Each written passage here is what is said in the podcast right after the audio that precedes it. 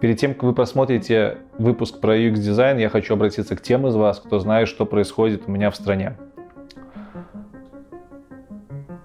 У нас творится полный беспредел, и от этого беспредела пострадало много людей. Много людей пострадали от действий силовиков, много людей пострадало от того, что они потеряли свою работу.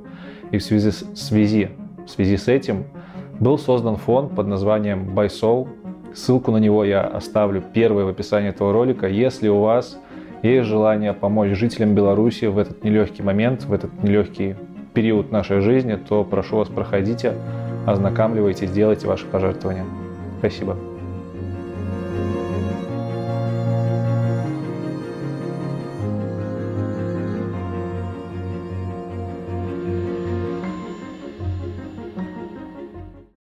Сегодня у нас интервью про UX. Знаешь, прям фу, вот прям супер не хотелось этим вообще заниматься. Таблицы, таблицы, графики. Тебе не надоело? Заткнись и возьми мои деньги. Почему тебя знают все дизайнеры Минска? Потому что я красавчик. Айтишечка надо.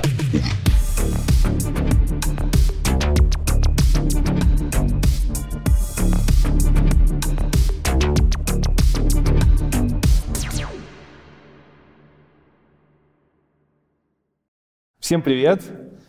Меня зовут Лекс, и вы на канале IT Борода. Сегодня у нас интервью про UX, повторение мать учения. В гостях у меня Ян Агеенко. Всем привет! Не будем ходить долго вокруг да около. Сначала скажу спасибо еще и Магуру за то, что предоставили это замечательное помещение. А мы начнем с того, что расскажи про свое детство, про то, где ты рос, где учился, чтобы немножко ввести в курс дела слушателей. Угу. Ну, если говорить э, совсем про детство, да, то, наверное, стоит упомянуть такой один момент, что в детстве я, в принципе, почти не любил игрушки, вот, и, ну, очень мало с чем игрался, да.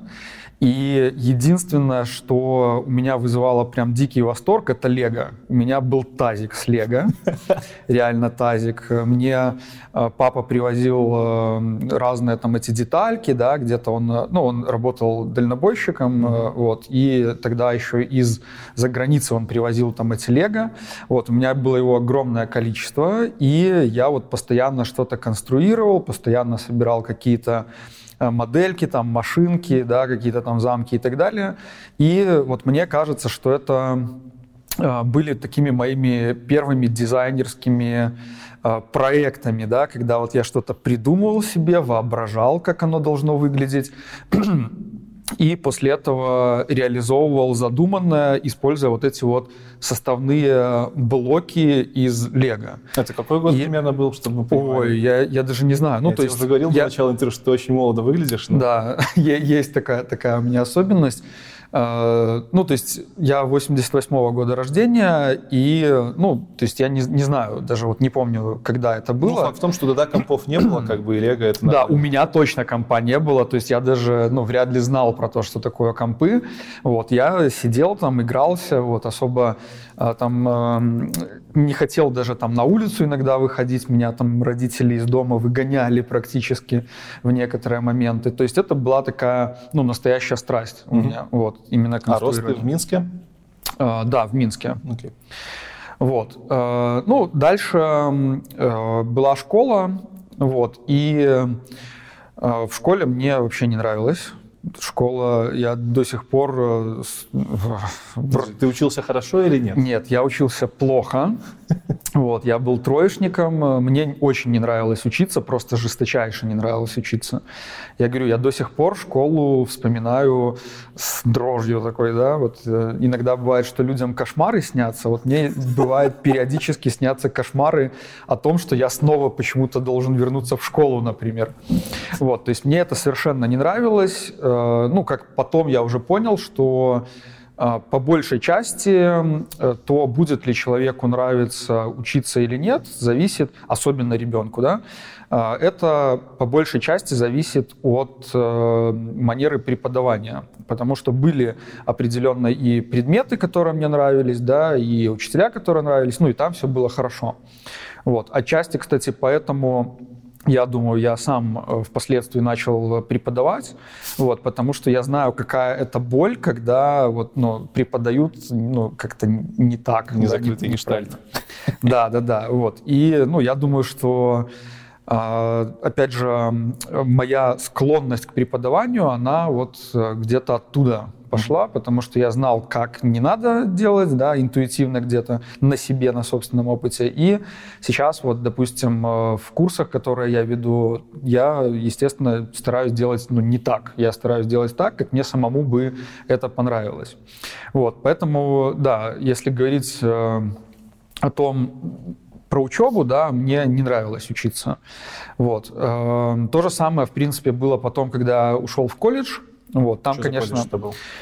Э, это был колледж связи, э, высший государственный колледж связи. Там, в принципе, конечно, было значительно уже лучше, чем в школе, но учился я все равно плохо. Вот, то есть мне все равно как бы не очень нравилось, хотя, ну, уже были какие-то предметы, какие-то дисциплины, которые, ну, сами по себе меня так больше э, увлекали, да, причем, ну, естественно, тоже все зависело от преподавателей очень много. Э, я учился на специальности программное обеспечение сетей телекоммуникаций. Ну, вот я видел, ты по факту на программиста учился. Да, ну, на самом деле, э, ну, там было очень мало программирования, да, там, я бы сказал, были какие-то самые основы программирования.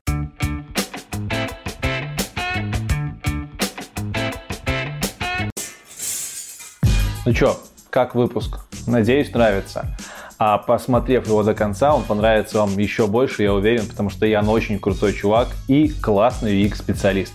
И для того, чтобы вы не ходили далеко после того, как просмотрите этот выпуск, прямо сейчас я хочу порекомендовать вам курсы от школы Contented. В школе Contented открываются курсы UX-дизайнера, где вы сможете воплотить все свои творческие позывы, научитесь делать классные интерфейсы и освоите эту, несомненно, интересную профессию. Ведь UX-дизайнер совмещает в себя навыки исследователя, аналитика, проектировщика и, конечно же, дизайнера. Более того, здесь практически не надо уметь писать код, об этом вы тоже дальше из выпуска узнаете. Так что прямо сейчас экономлю ваше время. В описании к этому ролику обязательно откройте в новой вкладочке ссылочку на школу контента и после просмотра выпуска про UX-дизайн посмотрите и ознакомьтесь с курсами этой школы. Преподаватели профессии UX-дизайнер в школе Content — это ведущие дизайнеры и практики из таких компаний, как Mail.ru Group, Ozon и RedMat Robot. За 9 месяцев курса вы научитесь прототипировать и делать адаптивную анимацию, мобильные интерфейсы и создавать трендовый визуальный дизайн. Познакомитесь с Figma, одним из основных инструментов UX-дизайнеров по всему миру. Узнаете, как изучать поведение, цели и мотивацию пользователей, чтобы создавать качественный продукт. Проведете пользовательское тестирование и научитесь доводить интерфейсы до рабочего состояния. Сделаете дипломный проект по реальному брифу от продуктовой компании. И, конечно же, вы будете учиться у тех, кто любит свою работу. Эксперты будут давать вам необходимые знания, а наставники помогут закрепить их на практике. Так что после просмотра интервью проходите по ссылке в описании, ознакомливайтесь с курсом UX дизайнер и обязательно называйте менеджеру при записи промокод IT-борода, который даст вам гарантированные 40 5% скидки. Это очень немало, поверьте мне. И да пребудет с вами дух дизайна.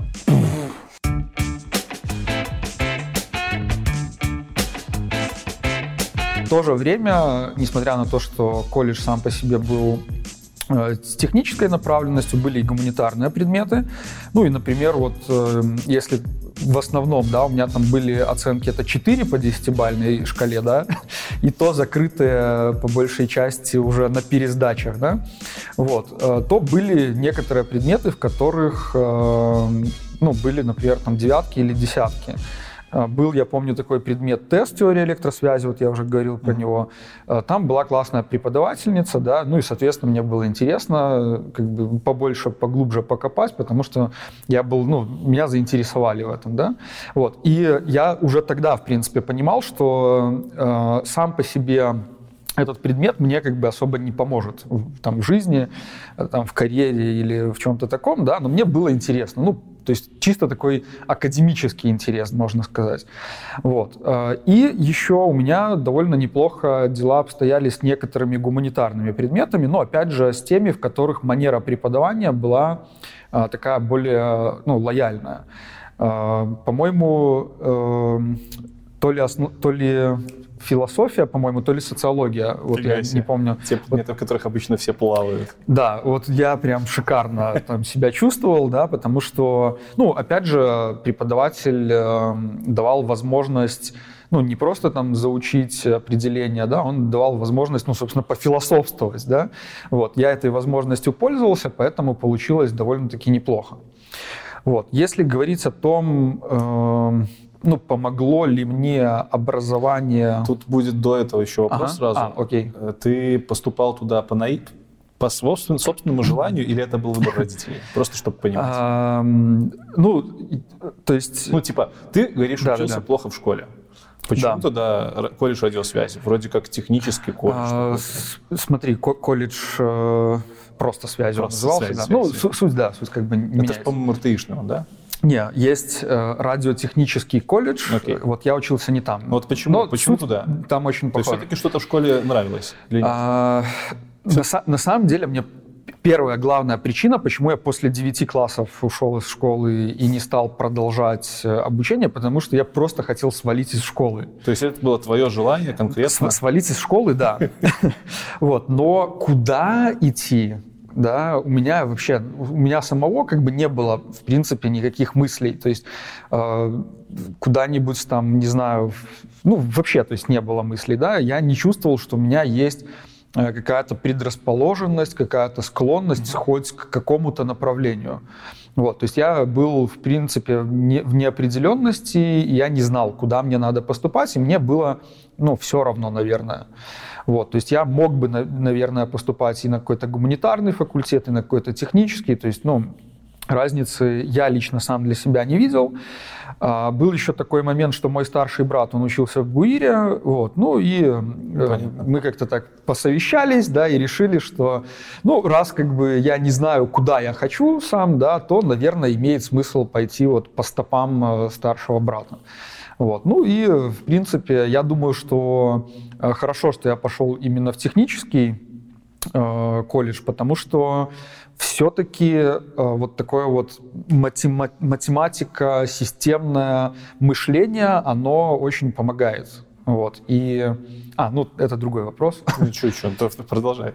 В общем, смысл в том, что забегая немножко вперед, да, что дизайн, он э, где-то на стыке вот, техники и гуманитарного находится. Угу. И техническое мышление, на мой взгляд, для дизайнера как раз-таки очень полезно, потому что ты можешь э, понять не только вот, ну, там, по вдохновению, как что-то надо сделать, да, ты можешь а, понять логику проекта, структуру его, да, ты можешь понять, э, где вот у него слабые места, где у него равновесие, где у него это равновесие. Именно с технической точки зрения? Да, с технической. Ну и тут даже э, я говорю сейчас не про какие-то конкретные э, там параметры, да, то есть я не говорю о том, что это помогает, например, понять, как оно дальше будет э, верстаться, mm-hmm. этот дизайн, да.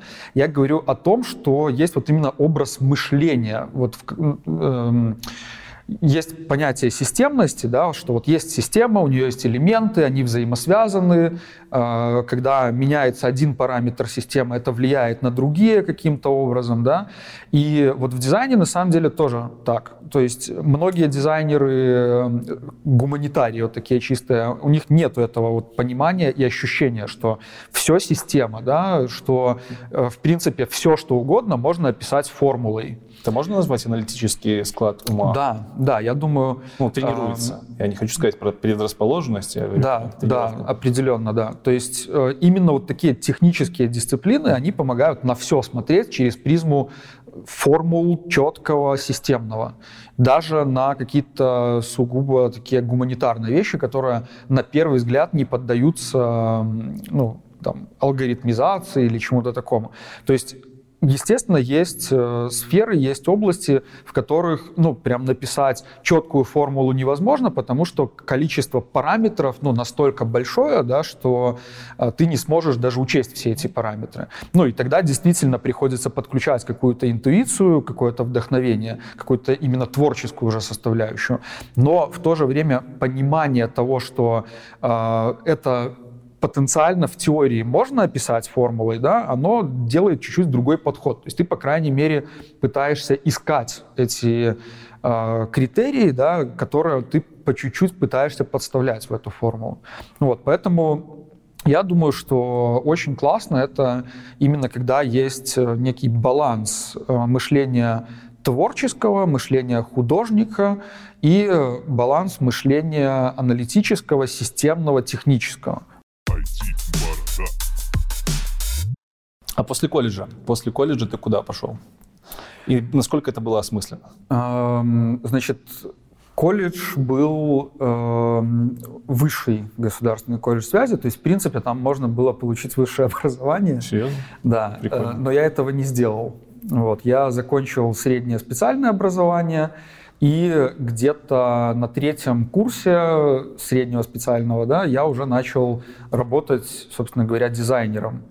И я работал в центре интернет-маркетинга, ну, уже на реальных проектах, да. И параллельно после окончания колледжа я поступил на вышку, туда же, в этот же колледж. Э, там нужно было отучиться буквально пару лет. Я пробовал, я сначала пробовал дневное, почти сразу же перевелся на заочное, вот, но меня просто вызывало отторжение, вот такое, знаешь, прям фу, вот прям супер не хотелось этим вообще заниматься, потому что ну, например, маркетинг э, нам преподавали, ну, какой-то вообще там супер устаревший, да, ну, я видел, что в реальной жизни все происходит не так уже давно, да, и э, та вот теория, которая э, изучалась в колледже, она, ну, совсем как бы вот не подходит не, под соответствовала, да, жизни. Поэтому я пробовал, вот я прям вот через силу там даже несколько сессий, наверное, сдал одну или две. Вот. И мне еще очень не хотелось расстраивать родителей, потому что как же это без как же без корочки, образования, да. да. Вот. Но в итоге я все-таки принял такое э, волевое решение, да, что надо бросать учебу, вот, я ее бросил, ну и, в принципе, ни разу в жизни не пожалел об этом решении. Как ты попал в дизайн? Как ты, когда ты вообще понял, что вот дизайн то, чем ты хочешь заниматься? Угу. И вообще понял ли, или это было так, чисто надо работу найти, пойду-ка угу. я вон туда? Было примерно так. А, по-моему, на втором курсе а, я понял, что было бы неплохо иметь какие-то собственные деньги. Это в 11 классе, по факту? Ну, для, в переводе. Ну, для... Да, где-то так. А, я понял, что было бы неплохо иметь собственные деньги. Вот. И начал искать работу. Я нашел работу на стройке. А, там нужно было битые кирпичи, да, там всякую штукатурку оббитую, надо было нагружать ведра и вручную там с третьего, там с пятого этажа выносить, короче, на улицу. Вот. А, я поработал, эм, ну, не очень продолжительное время, да, то есть это были какие-то там каникулы, угу.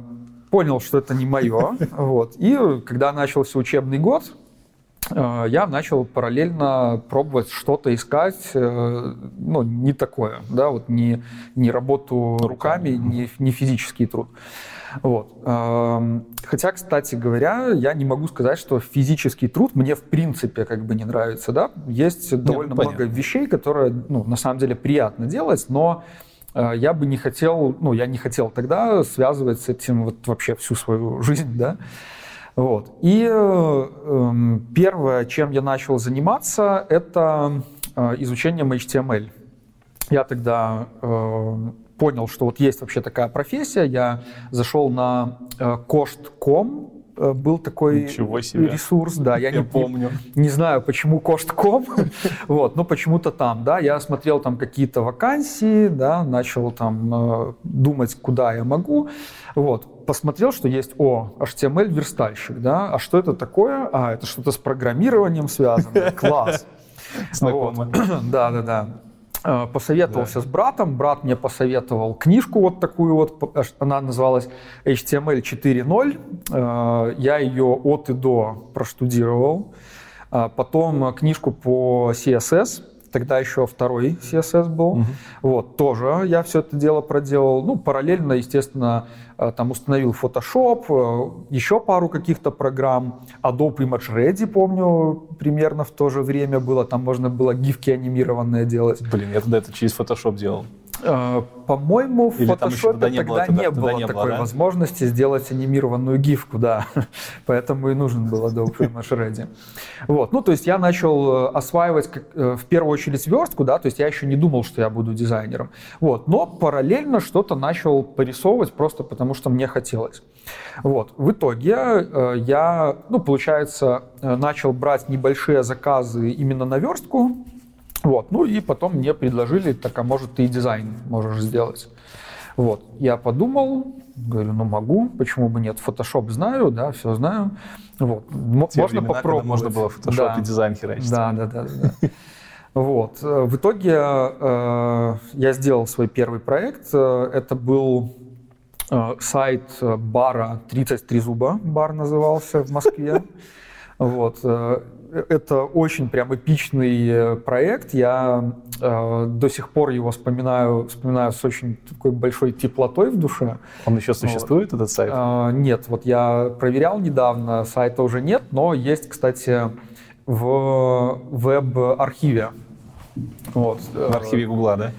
Или, а, ну, этот, все архив.орг, mm-hmm. да, там можно вот э, поискать этот сайт 33zuba.ru он назывался, и там где-то, в принципе, можно его найти вот, в истории.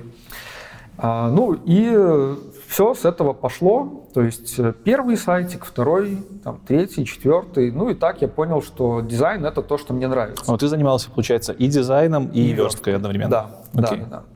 И э, первое место работы у меня, которое было, это центр интернет-маркетинга, да, вот там я как раз э, был дизайнером-верстальщиком. То есть я э, делал дизайн сайта, сам его верстал. То есть ну, у меня была такая работа разноплановая. Мне, кстати, тоже это очень нравилось, потому что отвлекаешься с одного, переключаешься на другое, вот, ну и таким образом меньше намного устаешь и можешь намного больше сделать всего.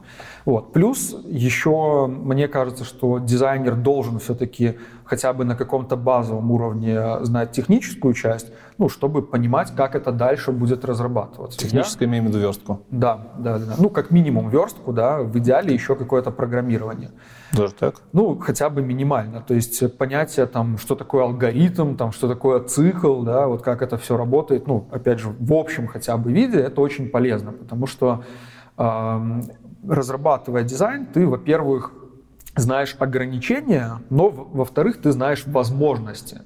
Допустим, э, в том же CSS, да, есть возможность там анимацию сделать какую-то, да, и если ты не знаешь CSS, то ты как дизайнер можешь даже э, ну, не придумать какое-то классное решение, которое можно реализовать, а ты просто не знаешь, что его можно реализовать. Ну, часто бывает так, что дизайнеры просто фигачат там что-нибудь, космический корабль, да. а ты уже потом сидишь и такой, тут а, нельзя, тут нельзя. Ну, и это тоже, кстати, такой интересный момент, потому что вот у меня были такие ситуации, когда э, верстальщики там, или программисты э, пытались вернуть макет на доработку да, с комментарием «это нереализуемо» да? Ну, либо дорого, как ну, реализовать об, можно все. Обычно говорят нереализуемо, вот. Okay. Э, и многие просто не знали, что я сам как бы умею верстать, да, и я, ну, могу... И ты им показывал, а. типа, что вот так ну, можно? Я, я не то, что показывал, да, я говорил, ну, а что тут как бы сложного, да? Почему бы это не сделать вот так? О, тебя очень любили.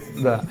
Ну, на самом деле это реально классно, потому что да, есть э, такое мнение, что э, как бы, если дизайнер технарь, то это как бы ограничивает, вот ставит рамку его креативности, например. Но мое мнение, что оно не сужает, а расширяет. То есть любое знание, оно дает больше возможностей, чем отсутствие этого знания. То есть не нужно бояться того, что вот я выучу там программирование и все, и у меня там а, атрофируется креативная мышца. Да? Нет, такого не произойдет, наоборот. Да? А, более того, когда человек э, имеет множество э, сфер, в которых он хотя бы что-то знает, есть такая модель T-shape да. компетенции, да, когда широкий круг знаний в, как-то широкие познания в большом количестве сфер, да, и глубокие познания в одной какой-то своей профессиональной сфере. Вот мне кажется, что эта T-образная модель, она самая классная, потому что ты остаешься профессионалом в своей сфере, но при этом ты можешь э, что-то почерпнуть из других сфер. Угу. Допустим, э, причем абсолютно из э, разной сферы. Э, это может быть никак не связано с тем, чем ты занимаешься. То есть дизайн, он ну, непосредственно связан с программированием и сверсткой, потому что дизайн программируется и верстается. Но даже, например, если человек э, вот одно из моих таких увлечений, можно сказать, я люблю смотреть разные науч-поп-видео о физике, там, о квантовой механике, там, теории там, квантовой гравитации, да, вот об этих всех штуках. Вот. Мне это вообще нафиг не нужно, вот, если смотреть на это с какой-то рациональной точки зрения. Но, во-первых, это мне интересно, да, а время, потраченное с удовольствием, оно уже по умолчанию не может считаться потерянным. И, б, оно действительно прокачивает мозг. То есть, когда ты понимаешь, вот как, например, работают э, какие-то э, элементарные частицы, да, когда ты пытаешься э, понять, почему вот, например, там электрон это и волна, и частица, да, когда ты пытаешься понять, как вообще может измениться, допустим, время, да, течение времени, как время может по-разному. Ты Бояршинова, наверное, смотришь, да? Э, я, ну, я, я, я не то, что кого-то конкретного смотрю, да, я вообще на английском в основном а, стараюсь все смотреть. А, есть, ну, несколько, несколько каналов, на которые я подписан, их там в районе, может, там 15-20, да, ну, я просто время от времени это посматриваю. То есть в этом нет системы, вот. Но суть в чем, что когда ты пытаешься понять э, какие-то вещи, даже вообще не связанные с твоей сферой деятельности, у тебя образуются в голове новые какие-то нейронные новые связи. связи да. И эти же нейронные связи ты потом можешь использовать в своей работе. То есть ты проводишь какие-то аналогии, ты э, получаешь способность смотреть под разным углом на одно и то же. То есть э, вот в физике, допустим, есть э, там дуализм э, корпускулярно-волновой, да, что там что-то может являться и частицей, и волной. И в дизайне то же самое может быть. То есть, например, шрифт да, или текст он может одновременно являться и элементом содержания, и элементом оформления. И вот это понимание, да, что оно вот так, что это ну, не цельный какой-то, ну, не единый да, элемент, а на него можно смотреть с разных точек зрения. И ты уже понимаешь, ты уже способен разделить эти два понятия и работать с текстом как с одной точки зрения, так и с другой. Да? Ну, это такой э, супер простой пример просто для понимания, о чем я говорю. Но в принципе, когда э, человек развивается и изучает много сфер, и даже не очень важно каких, да, то это дает э, очень большие преимущества в плане профессионального развития.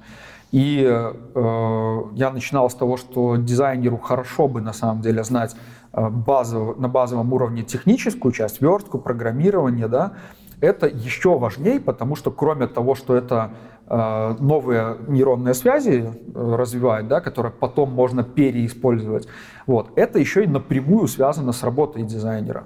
То есть ты получаешь способность сделать макет более простым, более дешевым в разработке, да, и, зная возможности, ты можешь делать какие-то более креативные mm-hmm. штуки, зная, что вот есть такие возможности, есть такие. Давай вернемся к твоему опыту работы. Вот первое, mm-hmm. я так понял, это веб-студия была? А, ну да, это, это была э, скорее студия, которая специализировалась больше на продвижении сайтов. Но это уже было связано с сайтами. Да, это, это были сайты, веб. то есть мы делали, э, я, ну, я сам с продвижением не сильно работал, да, но, естественно, угу. какое-то, опять же, общее представление получил, потому что вот в такой сфере работал. Что но дальше? Моя работа заключалась именно в создании, в дизайне и в верстке сайтов. Куда дальше? А... Зачем дальше? Что дальше? Окей. А... чуть-чуть еще вот все-таки про первое место работы расскажу. Я там, э, на мой взгляд, очень долго был. То есть я, наверное, лет шесть Ого. там работал. Нормально. И, э, ну, вот я так, знаешь, корнями врос, да, в удобное кресло. И ты все шесть лет верстал и дизайн делал? Да, да, да, да. Тебе не надоело?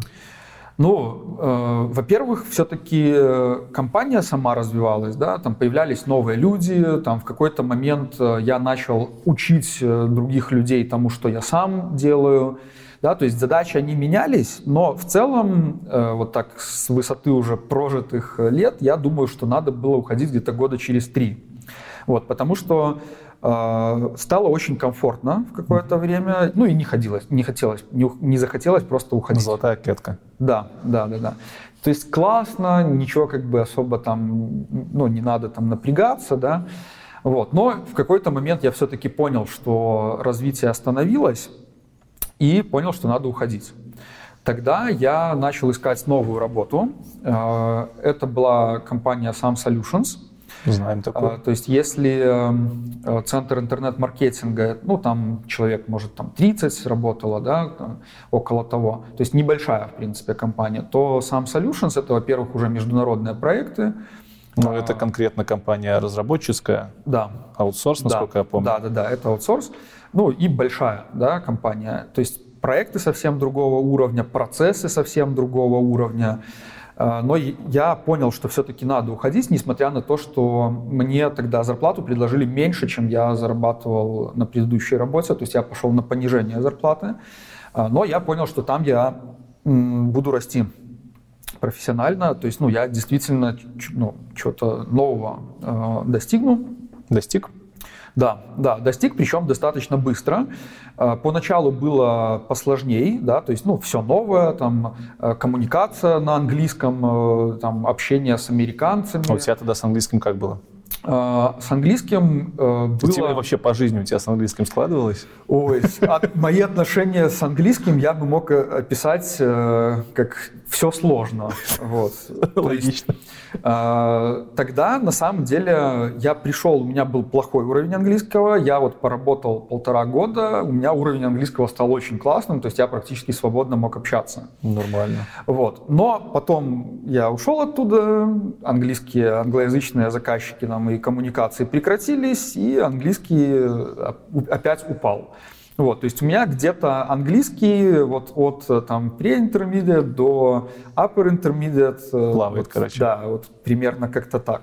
То есть сейчас, опять же, у меня нету в данный именно момент э, никаких англоязычных проектов, вот, поэтому он у меня опять упал, ну, я его как-то минимально стараюсь поддерживать. тем не менее, смотреть каналы научные на английском, это да, неплохо. Да. Ну, научно-популярные. Вот. Some Solutions. Да. Э, или Some Solution? Some Solutions. Some Solutions. Чем ты там конкретно занимался? А, я занимался, в принципе, опять же, двумя направлениями. Это был и дизайн, и верстка. Ну, фронтенд разработка даже уже не верстка, то есть там больше было работы с JavaScript. Э, с... То есть ты прям кодил даже? Да, да, да, да, я кодил. А, ну и, естественно, дизайн. Да? То есть при этом как-то так интересно получилось, что я не кодил и дизайнил одновременно на одном и том же проекте. Вот на каких-то я кодил, а на каких-то я дизайнил. Ну, я тоже удивился, вот. потому что редко встречаю, вообще никогда не да. встречал, чтобы был и кодер, и дизайнер. Обычно это два разных да, человека. Да. Ну, к слову, бывает такое, что и кодер, и дизайнер и, на мой взгляд, это тоже нормальная практика, да. Ну, в маленьких компаниях, наверное. Или в больших тоже? Ну, в основном, да. В основном в маленьких, но, допустим, в IBA э, тоже я знаю, что есть, есть да? Э, такая фишка, что дизайнеры сразу могут работать в коде. Прикольно. Вот, то есть они могут э, ну и опять же было несколько проектов у меня уже потом, на которых вообще как бы этап графического редактора практически отсутствовал.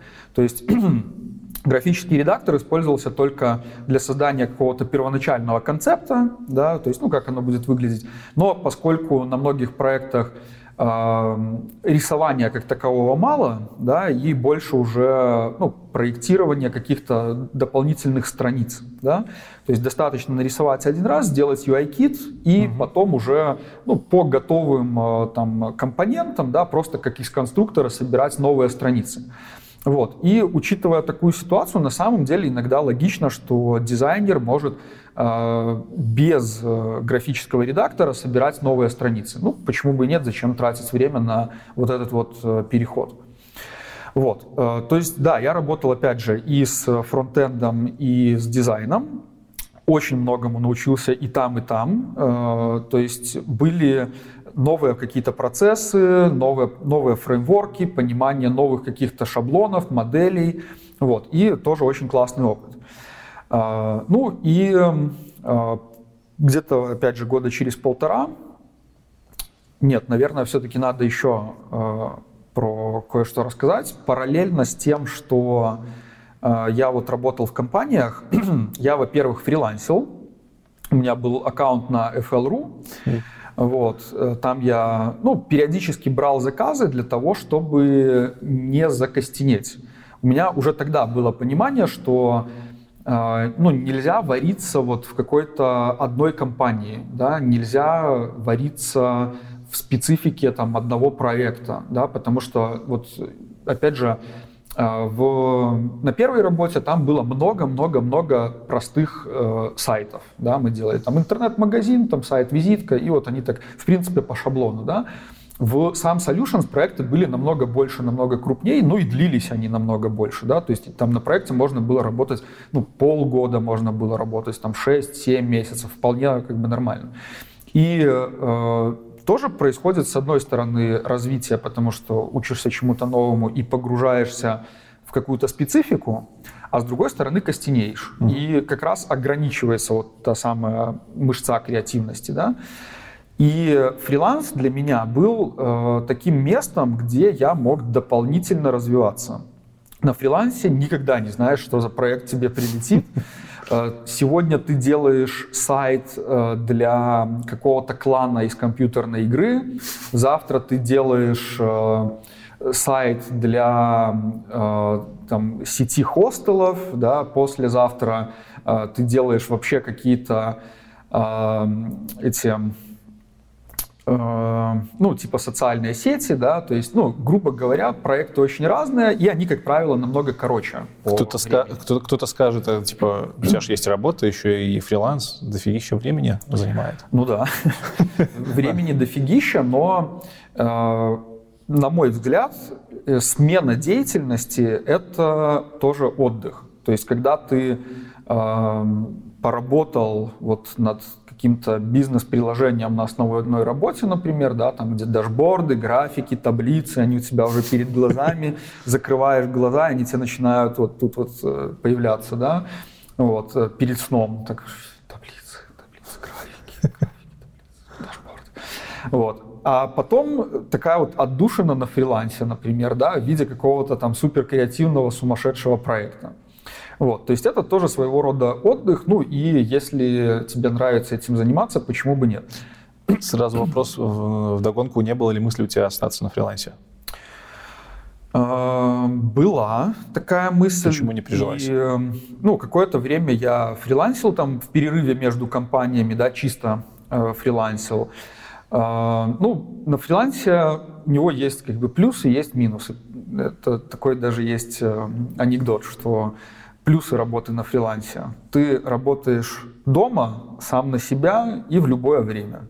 Минусы фриланса. Ты работаешь дома на себя и в любое время. Вот. То есть, ну, это действительно так. Э, я, в принципе, думаю, что я мог бы, наверное, работать и чисто на фрилансе, и чисто в офисе, э, но у меня всегда было стремление к каким-то изменениям, к чему-то новому, и я не думаю, что я мог бы вот, ну, там, очень долго задерживаться в каком-то месте или в, на том же фрилансе, да, потому что ну, это становится однообразным. Мне нужна, okay. нужна какая-то динамика, какой-то движ. Какой момент из всего этого э, круговорота событий ты попал на Толоку? Толока Бай. А... Это очень популярная у нас платформа, в принципе, да, краудфандинговая. Да, да. Наверное, первая, которая у нас была в стране. Ну, одна из первых, во всяком случае, да. Я просто очень хорошо знаю ребят оттуда. Ну, я, я, я тоже хорошо знаю ребят оттуда. А, значит, в какой момент я туда попал? И зачем? И, а... и кем ты там был? Ты же там, я почитал, никогда не был прям head of design. Ну, арт-директор. Арт-директор. Да, я там был. Ну, Вообще, по- по-моему, в Талакеш там это идейный был проект. Я, для меня это проект, на котором никто не зарабатывал. Вот в моем да, понимании. Да, на нем никто не зарабатывал. Я тоже не зарабатывал на Талаке. Э, как это вообще получилось? Э, кроме всех э, там прочих других активностей, да, я еще ну, уже тогда пытался делать что-то вот, ну, такое социально полезное, соци... социально значимое. Я там проводил какие-то такие типа философские э, встречи, да, там, ну, у нас был кружок, в котором мы собирались, там мы обсуждали какие-то глобальные вопросы, да, о том, как вообще там, что должно быть, там, на что мы можем повлиять, на что мы не можем повлиять, да, что нам для этого надо. Вот. И, э, ну, вот Яуген э, Клишевич, основатель Талаки, да, там Иван Веденин. Виват лицей. Да, да, да. Вот, э, ну, мы с ними дружили и, ну, э, как бы вместе, вот, ну, в том числе на этих кружках э, там часто пересекались. А, ну и вот у Яугена родилась идея да, о том, что вот, ну, можно сделать такую талаку, да, то есть такой проект, в котором все люди будут приходить с разных сторон. Там вот логотип, помнишь, у талаки, там Конечно, стрелочки да, такие, да, да. да, вот. А, что люди будут собираться вместе да, и что-то делать. То есть само слово «толока», оно, кстати говоря, это и значит, что когда люди вместе собрались и что-то делать. Дословный перевод с белорусского я, наверное, сейчас не вспомню. Ну, да? дословный перевод Тол- я тоже... Тол- толпа рыночная, что-то типа... А, Нет, ну, в, в позитивном смысле. Да, да, да, да. То есть, ну, это именно когда вот, например, там там люди живут там в деревне, да, и нужно там построить дом, например, да, вот они собрались как бы вместе и построили, да, вот в этом идея Талаки, то, что люди должны быть вместе и должны делать что-то полезное. Вот. Э, ну, Евген мне рассказал про эту идею. Вот. Э, ну, естественно, тогда на начальном этапе никакого там финансирования не было, он мне предложил поучаствовать. Вот. Ну, почему бы и нет, да, то есть я тогда Э, ну, основная задача, которая у меня была, это сделать там первую версию сайта. Логотип ты придумал? Вот. Нет, логотип придумал не я, э, вот сайт э, делал я, именно первую версию. Вот, то есть ты, это был... ты программировал, по-моему, нет? Вот не помню, если честно. Даже, может, и не я, а может, и я. Не помню. Реально не помню. Надо уточнить у Евгена этот момент. Okay. Вот. Ну, суть в том, что там, ну, дизайн сайта точно я делал, да, ну, и вот как-то с этого пошло. Плюс потом э, еще какие-то, ну, другие задачи на мне были, э, ну, в частности, там, э, я как человек, который в принципе, привык к публичным выступлениям, да, я там талаку на некоторых мероприятиях представлял, вот, то есть, ну, рассказывал там про идею, ну, и так далее. Вот. Э, какие-то мы проводили, опять же, такие э, ну, сессии да, там, по обсуждению, что и как нужно делать. Вот. Ну, то есть это был проект, э, ну, естественно, не коммерческий, да, то есть это был чистой воды благотворительный проект. Вот. Я в нем участвовал абсолютно бесплатно, ну, естественно, не на full time, да, то есть это было скорее параллельно с теми там, другими вещами, которыми я занимался. Вот. Еще, кстати, в то же время я вот так с фриланса плавно начал перетекать э, в ну, что-то вроде своей студии. То есть у меня была команда, а, команда работала удаленно, ну и потом, собственно говоря, это уже в такую ну, онлайн, там, веб, там, виртуальную студию и переродилась. Да? Там два названия у нее сменилось. Сначала это Она было... до сих пор существует? Нет, сейчас ее не существует. Э, в какой-то момент э, я передал все, что было, да, там заказчиков, проекты, э, передал своему арт, э, ой, арт-директору, говорю, э, лид-дизайнеру. Вот, то есть, ну, он выкупил у меня, грубо говоря, все вот это а вот, почему? переименовал, зарегистрировал новое Чуб, а почему? Вот, и сейчас работает под другим почему? брендом. Почему? Почему купил? Почему ушел? Эм, почему ну, бросил? Мне надоело. Я уже рассказывал сегодня, что Э, ну, мне нужна постоянно какая-то движуха, вот, и, ну, я начал чувствовать, что, ну, вот что-то все как бы угу. вот хватает, то есть, ну, просто перехотелось этим заниматься. Давай еще пару слов про Телаку. Угу. Ты с ней сейчас работаешь? Нет, с Толокой уже давно не работаю, уже, ну... Тоже перегорел? Или, или как, как сложились а, дела с Толокой? Ну, с Толокой... Э, Как, ну, почему вообще с Толокой мы перестали работать? Э, потому что у Толоки было ну, намного больше работы для меня, чем я мог Толоке предложить. Угу. То есть вот на начальном этапе, да, когда Толока запускалась, я был готов там что-то поделать, да, но я не был готов там ну, на full тайм фигачить. Вот. Ну и поэтому мы просто э, ну, разошлись. разошлись, ну, то есть не, не это, не, неплохо разошлись, да, то есть, ну, просто как бы Э, в тот момент э, мои цели и цели Талаки, они ну, не совпали. Окей. Okay. Все. И потом вот все не то. Вот, вот не то и не то, не хочется. Э, я начал вспоминать, какие у меня вообще в детстве были мысли, чем я вообще хотел заниматься, что вот хотя бы вот чуть-чуть, да, то есть у меня не было никогда там мечты, что вот хочу там быть там космонавтом, да, но какие-то определенные там склонности у меня были. А, одно из такого мне нравилось готовить. Еще, ну, тоже с детства, в принципе. И э, ты вот спрашивал, не пошел ли я работать таксистом? Нет. Но я пошел работать поваром. Да ну нафиг. Да. А, я работал в кафе, э, кафе Евразия. А, Причем я работал поваром-сушистом. Я делал суши.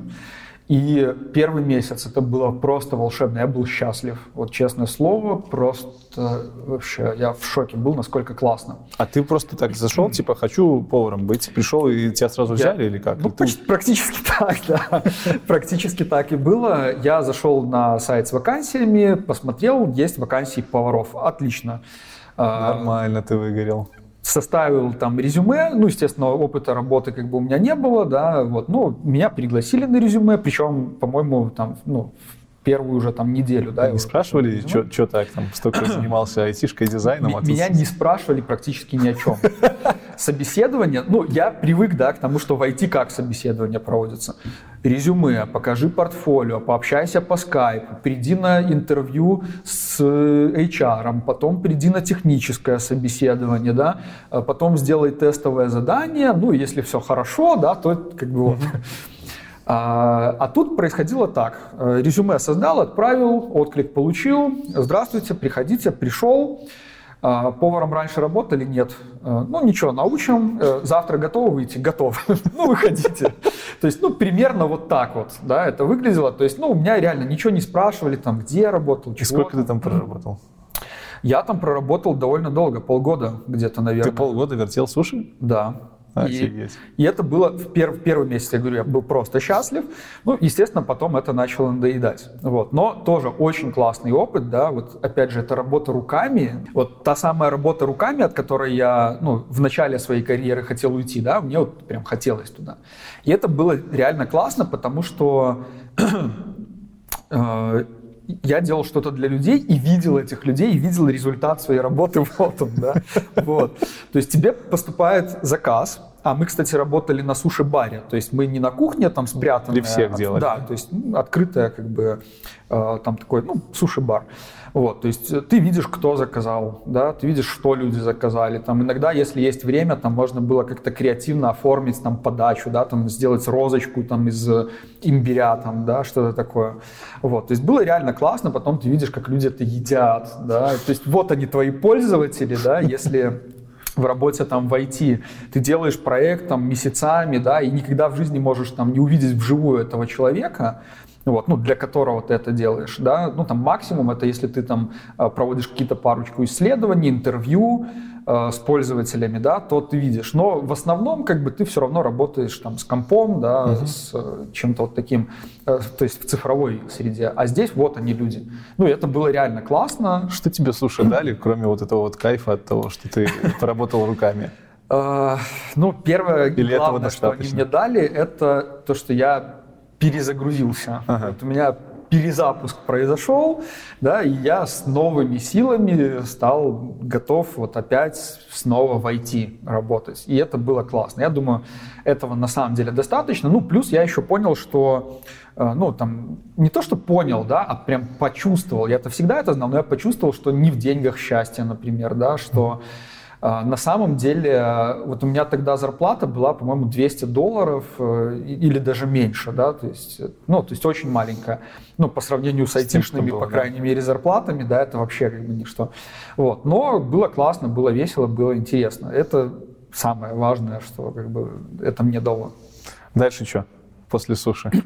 Ты вернулся в IT, говоришь. Да. Куда? Э, ну, э, это были те вот э, э, проекты, да, это была студия, команда, угу. работа на аутсорсинге, вот, э, собственно, в этот момент, да, оно такое наибольшее развитие начало получать, то есть, когда вот с новыми силами, попробовав всякие эксперименты, там одно, второе, третье, да, я вот начал уже так основательно этим заниматься. И примерно в то же время меня пригласили попреподавать э, в IT-академию. Вот. Э, тогда, кстати, ну, была вообще проблема э, с тренерами, то есть там э, ну, IT-академия не могла найти тренера, который готов был бы там больше одной, там, двух групп отвести, потому что до этого ребята приходили, проводили там э, один курс, да, и типа, уходили. Типа, ну, нет. стоит сказать, что это лет пять назад было, да? Да. Лет да. пять назад IT-академия не платила преподавателям деньги. Я просто хорошо знаю эту кухню, мы там были лабораторным проектом. Они брали преподавателей из ЕПАМа часто и mm-hmm. предлагали им просто попробовать преподавательствовать. Mm-hmm. Может быть, поэтому был отток. То есть сейчас я знаю, что IT-академия — это курсы наши минские, mm-hmm. и я знаю, что у них на хорошем счету и преподаватели, и, в принципе, одна, наверное, из лучших академий наших.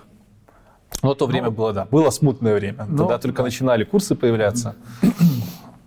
И ты пришел туда кем? Дизайнером. Тренер по дизайнеру? А, наставник? Да, да, да. По дизайнеру, по дизайну. Да, да, да. Меня пригласили именно как э, преподавателя э, UI, UX дизайна. Все, вот. спасибо, всем спасибо. Это было примерно 5 лет назад. Я, я даже помню, вот это я помню точно, я недавно смотрел, э, это был конец 2015 года. То есть, получается, и, и с тех пор и до сегодняшнего времени ты продолжаешь работать в IT-академии? Э, ну, я как бы не работаю в IT-академии, ну, в прямом смысле этого слова. Э, то есть мои отношения с IT-академией — это отношения индивидуального предпринимателя и компании. То есть я оказываю IT-академии угу. услуги. Как ты называешься в IT-академии сейчас? Ну, по-разному, да, то есть, опять же, поскольку я не являюсь сотрудником, да, у меня нету какого-то... Не, ну ладно, в LinkedIn у тебя прям классно написано. А, ну, Head of Design, да, то есть это, наверное, самое, как бы, ну, правильно. Что входит в обязанности сейчас? То есть начинал ты с преподавательства, что сейчас? Да. А, значит, ну, сейчас. Э, первое — это э, программа, да, то есть э, разработка программы, поддержка ее в актуальном состоянии. То есть преподаватели не приходят со своей программой, а да, вы да, даете? Да, да. преподаватели у нас приходят, мы им даем план занятий, угу. мы им говорим, какие темы должны быть раскрыты, и, собственно, вот. Дальше это ну, работа с тренерами. Да, если, ну, я, во-первых, тоже надо сказать, что Э, там большая часть тренеров, которые у нас сейчас преподает, это тренера, которых я пригласил. То есть поиск тренеров в некотором смысле тоже э, на мне, да, ну не всех, то есть есть и те, кто через HR э, прошел, но по большей части это тренера, которые от меня. Угу. Это ну, помощь тренерам, да, адаптация, там, помощь в проведении. То есть если у тренера возникают какие-то вопросы там, по программе, по тому, как работать со студентами, там, как лучше там, раскрыть ту или иную тему, да, как организовать процесс обучения, там, как, там, ну, в общем, такие рабочие моменты по преподаванию всегда можно проконсультироваться со мной, тренеру. А, что еще? Это разработка новых э, направлений то есть, допустим, если изначально, когда я пришел, был один всего там курс э, UI UX дизайн, да, то сейчас у нас э, появились курсы по инструментам э, дизайна, то есть это такой как подготовительный курс. у нас появился там графический дизайн, появился motion дизайн, ну то есть новые какие-то направления именно вот в рамках дизайна. Угу. Вот. Плюс еще есть инициатива тренингов по soft skill ам, я, в принципе, слежу за э, своими выпускниками, да, там в социальных сетях, лично там общаемся где-то на, на мероприятиях, часто пересекаемся. И ну, я вижу, там, кому чего не хватает. Э, при этом часто ко мне обращаются люди из компании за рекомендациями. Да, вот нам нужен дизайнер, Ян, посоветуй кого-нибудь. Да, то тогда я тоже рекомендую, поскольку ну, круг общения среди дизайнеров у меня очень большой. Да, да об вот. этом тоже поговорим еще. Да, и Э, ну, я как бы получаю обратную связь, с одной стороны, от работодателей, которые мне говорят, там, что там хорошо, что плохо, да, с другой стороны, от самих студентов. Вот. И э, одно из того, чего не хватало э, нашим ребятам, это soft skill ов. Поэтому вот буквально в январе мы запустили новое направление по soft skills в IT-академии. Оно, кстати, не только для дизайнеров работает, а вообще для всех выпускников наших, и для программистов, и для тестировщиков, там, для бизнес-аналитиков. Вот. И там мы э, сделали программу из четырех тренингов по самопрезентации, презентации, работе в команде и личной эффективности. Да, это все для наших выпускников бесплатно проходит. Вот, то есть, э, грубо говоря, э, у меня нету какой-то четкой должностной инструкции, да, что я должен делать там одно, второе, третье, четвертое. Э, я просто делаю то, что считаю нужным для того, чтобы наши выпускники продолжали э, быть востребованными на рынке, чтобы устраивались в какие-то хорошие компании, чтобы они там находили работу, и чтобы э, потом работодатели ну, давали нам хороший фидбэк о наших выпускниках. Okay. Сколько ты выпустил групп за это время? Конкретно а, ты? То, точно не могу сказать, но точно больше 20. Продолжаешь обучать? Да, да, продолжаю. Сейчас, э, правда, ну, в связи с ситуацией там, Коронавирус. с коронавирусом, э, я не провожу очные курсы, провожу только дистанционно, mm-hmm. но там абсолютно то же самое, то есть та же самая программа. И чтобы лучше понимать, во время работы, сотрудничества с IT-академией, ты продолжаешь работать как э, дизайнер, UX-специалист где-то еще? А, смотри, я сейчас, вот именно сейчас, да, э, работаю по большей части как преподаватель и руководитель направления в IT-академии. Угу. Я работаю как консультант, то есть время от времени ко мне обращаются компании для того, чтобы я помог им решить какие-то проблемы там, с дизайн-системой, с процессами, с там, визуальной составляющей. Ну, в общем, а, если есть какие-то вопросы, вот, ну, которые mm-hmm. компания сама не может решить, она меня как стороннего просто специалиста может нанять.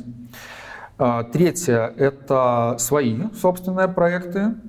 А, то есть, ну вот гильдия дизайнеров, я считаю, что это один из самых главных сейчас моих проектов. Наверное, чуть позже поговорим про него. И благотворительные проекты. Допустим, сейчас э, конкретно занимаемся, э, делаем дизайн для организации «Дети, аутизм, родители».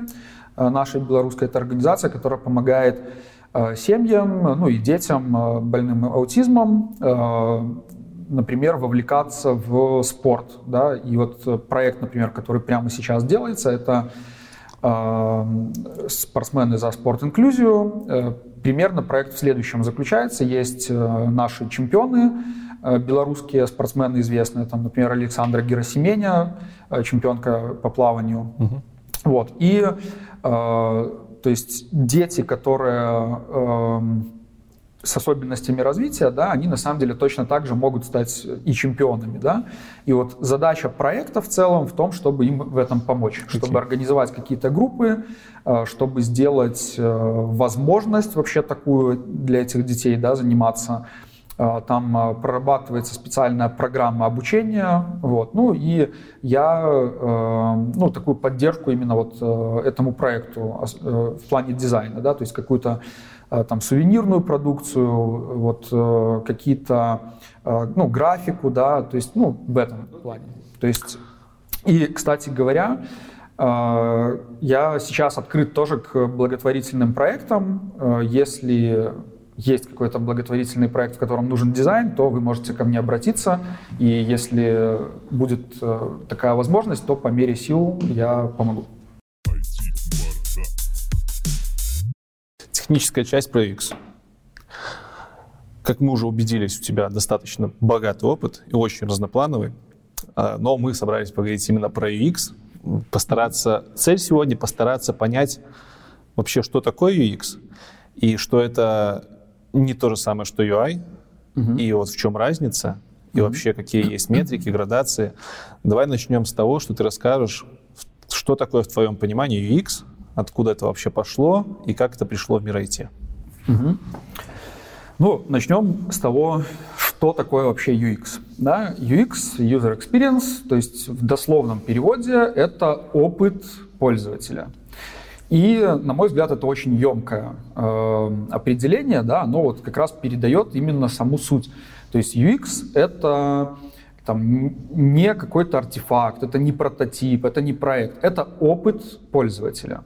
И когда мы говорим про то, что мы делаем UX-дизайн, мы говорим не о том, что мы делаем там, сайт или приложение там, или еще что угодно. Мы говорим о том, что мы проектируем опыт пользователя. То есть мы проектируем, что у человека должно вот внутри, в его мыслях, в его чувствах произойти в результате того, что мы сделаем. Есть э, такое понятие, как э, идеальный объект. Вот что такое идеальный объект? Шар. Это когда... Нет, шар — это не, не идеальный объект. Идеальный объект — это когда объекта нет, а его функция выполняется. То есть, ну, например, э, скажем, есть какая-то задача. Задача — это сделать так, чтобы э, человек переместился из одного места в другое место. Mm-hmm. Да? Вот как можно это сделать сейчас? Можно, например, пешком дойти. Да? То есть есть вот там ноги, да? есть автомобиль, допустим. Автомобиль, ну, во многих случаях может быть удобнее, чем ноги, если тебе надо в другой город, например, да, или там в другой район приехать. Uh-huh. Автомобиль это объект, который выполняет какую-то функцию. Функцию перемещения человека из точки А в точку Б. При этом, когда человек едет на этом автомобиле, он что-то испытывает. Да, он испытывает там какие-то физические ощущения от того, как он сидит, от того, там, как руль у него там в руках, да. Но еще он испытывает ощущения от дороги, от внешних шумов, там, от гаишников, которые там где-то его поджидают, да. А, и это все является частью user experience. Идеальный объект был бы, когда человеку надо из точки А в точку Б переместиться, чик, телепорт, и человек переместился. Да? Так вот, если задача именно переместить человека из точки А в, точку Б, да, вот угу. это был бы идеальный объект. А, соответственно, если мы, например... Подожди, а что здесь является объектом? Объект — это автомобиль. А. Либо авто... То есть объект... телепорт это идеальный объект для перемещения, ну, который да. служит для перемещения. Да, потому что объекта как бы нет, человек его не наблюдает, да, то есть, ну, mm-hmm. грубо говоря, не, не телепорт в плане там какая-то будка, в которую ты заходишь, да, а вот просто человеку нужно, и тут же без всяких там внешних усилий, без всяких okay. проблем, без всяких барьеров человек переместился. То есть, когда мгновенно и без всяких затрат э, выполнилась mm-hmm. нужная функция, да. Так вот, если мы, например, проектируем автомобиль, да, и э, проектируем UX автомобиля, то мы должны стремиться, по сути, к телепорту. Ну, например, мы могли бы придумать какие-то э, шумоизолирующие штуки, которые не дают шуму внешнему попасть в автомобиль, чтобы человек не слышал. Мы можем работать mm-hmm. над увеличением скорости. Mm-hmm. Мы можем сделать автомобиль беспилотным, чтобы у человека не было необходимости крутить руль там и нажимать на педали. Да?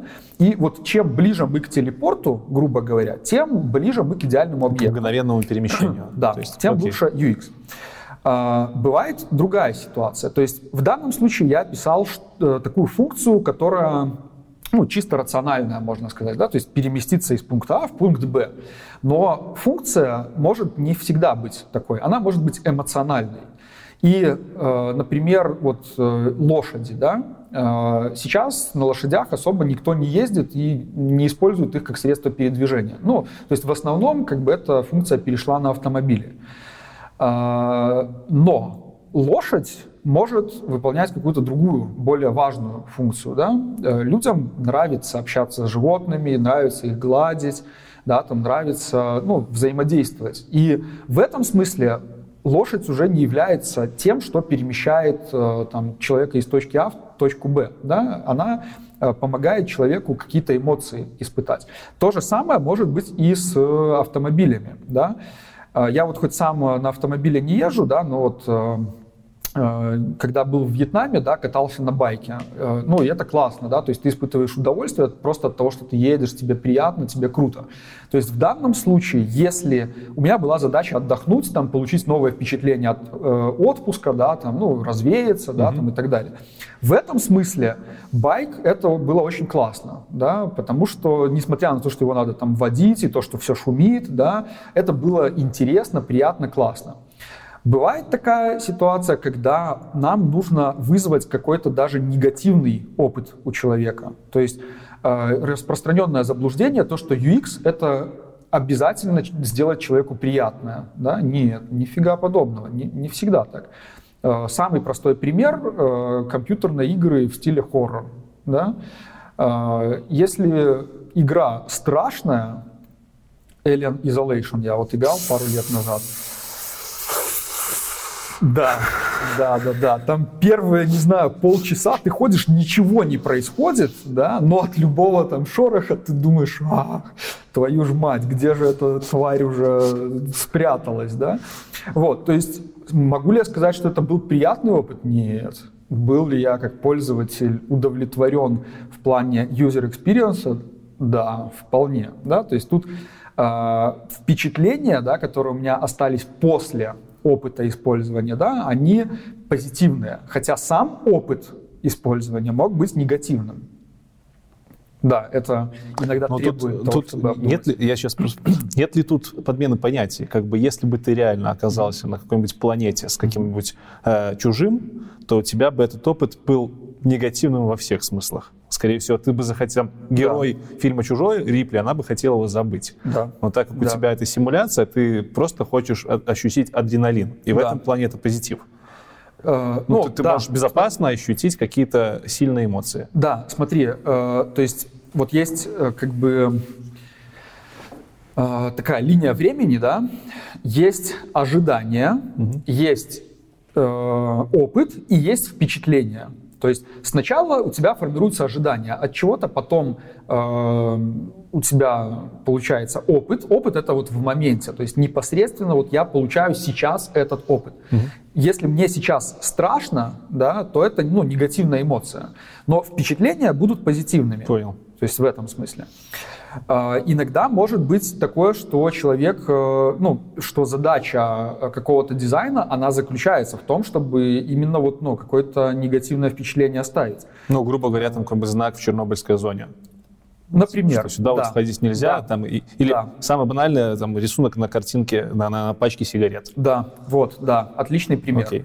То есть Здесь э, уже какие-то ну, цели более такого высокого порядка угу. за счет этого достигаются, да, то есть э, не на то, чтобы э, там человек купил, например, эту пачку сигарет, да, на, наоборот, оттолкнуть его, типа, нет, фу, фу, нельзя, да.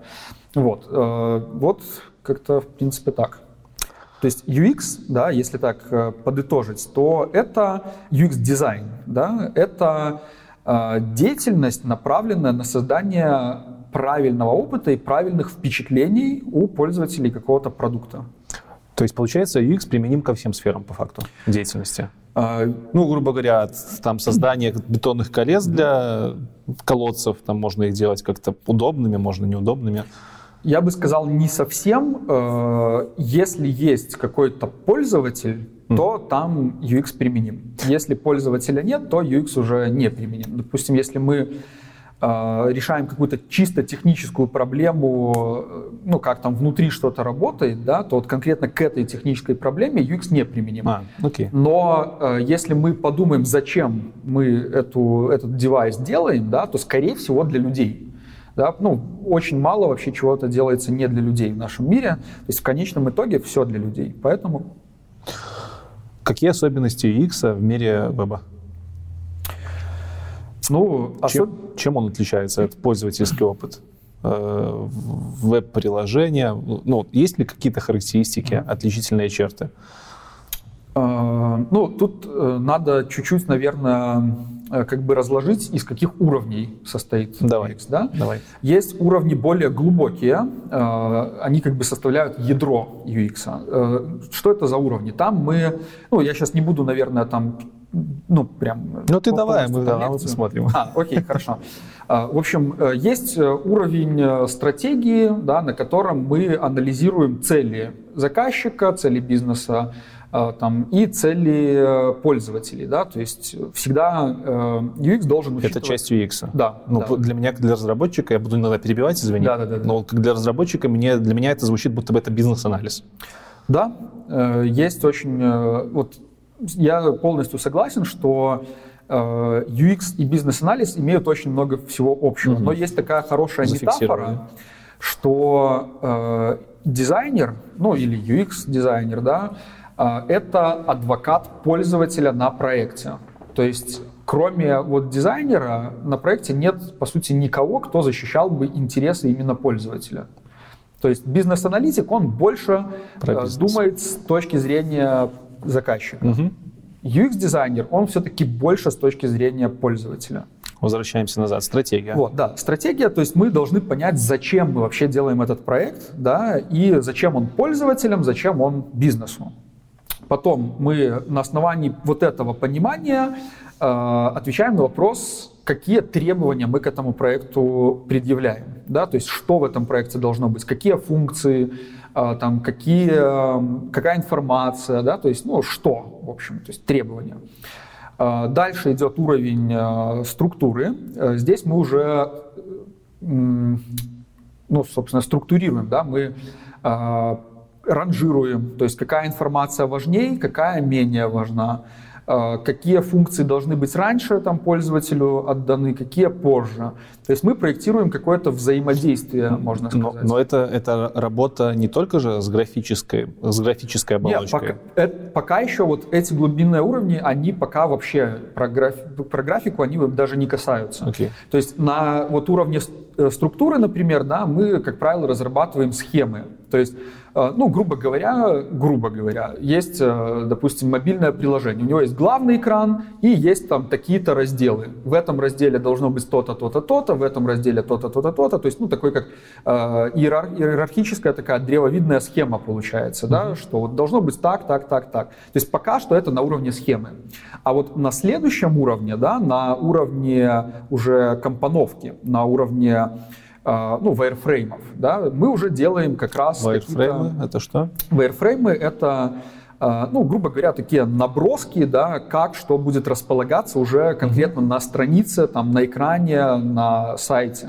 То есть, если уровень структуры это пока абстрактная схема, да, типа вот как оно устроено должно быть, то а, уровень компоновки — это уже более конкретное представление, но пока там не сильно заморачиваясь там, над тем, красиво оно или нет, главное, чтобы оно было функционально, главное, чтобы все было на своих местах. Да? И вот уровень прототипов, э, вот на нем уже начинаются отличия, например, э, веба от э, мобайла ну, такие серьезные отличия, да, то есть там уже какие-то свои паттерны, свои там элементы взаимодействия с интерфейсом, да, то есть, ну, допустим, на телефоне есть свайп, да, угу. а на мониторе компьютера обычного нету, да, а, там на мобильном телефоне э, пальцем надо попасть в экран, поэтому кнопки должны быть больше, область клика у них должна быть больше, чем э, на веб, да, ну, не меньше, да, или там э, ладно, сейчас вот сказал, как бы неправильно на самом деле, да, то есть, э, скажем, на вебе кнопки могут быть меньше, чем на мобайле. Ну, понятно, мышкой можно да, попасть да, точнее, да, чем да, пальцем. Да, вот именно так. То есть здесь уже идут какие-то отличия, есть э, гайдлайны, э, есть материал дизайн, например, гайдлайны от Гугла. Они делают рекомендации по дизайну, ну, в частности, там для Android, например, системы. Это да? конкретно уже графическое оформление? А, там... Да, да. Ну, графическое там э, в том числе. Вот. Ну, после уровня поверхности есть еще уровень, ой, после уровня э, Фу, блин, после уровня компоновки есть уровень э, поверхности, там уже делается визуальный дизайн. Угу. То есть там конкретно подбираются шрифты, цвета, да, там какие-то рамочки, тенюшечки, ну, то есть уже разукрашивается, делается, чтобы все было красиво, там, эстетично, приятно, да. Вот. А на уровне компоновки это пока такие голые, вот просто, ну, эскизы, можно mm-hmm. сказать, нашего будущего интерфейса.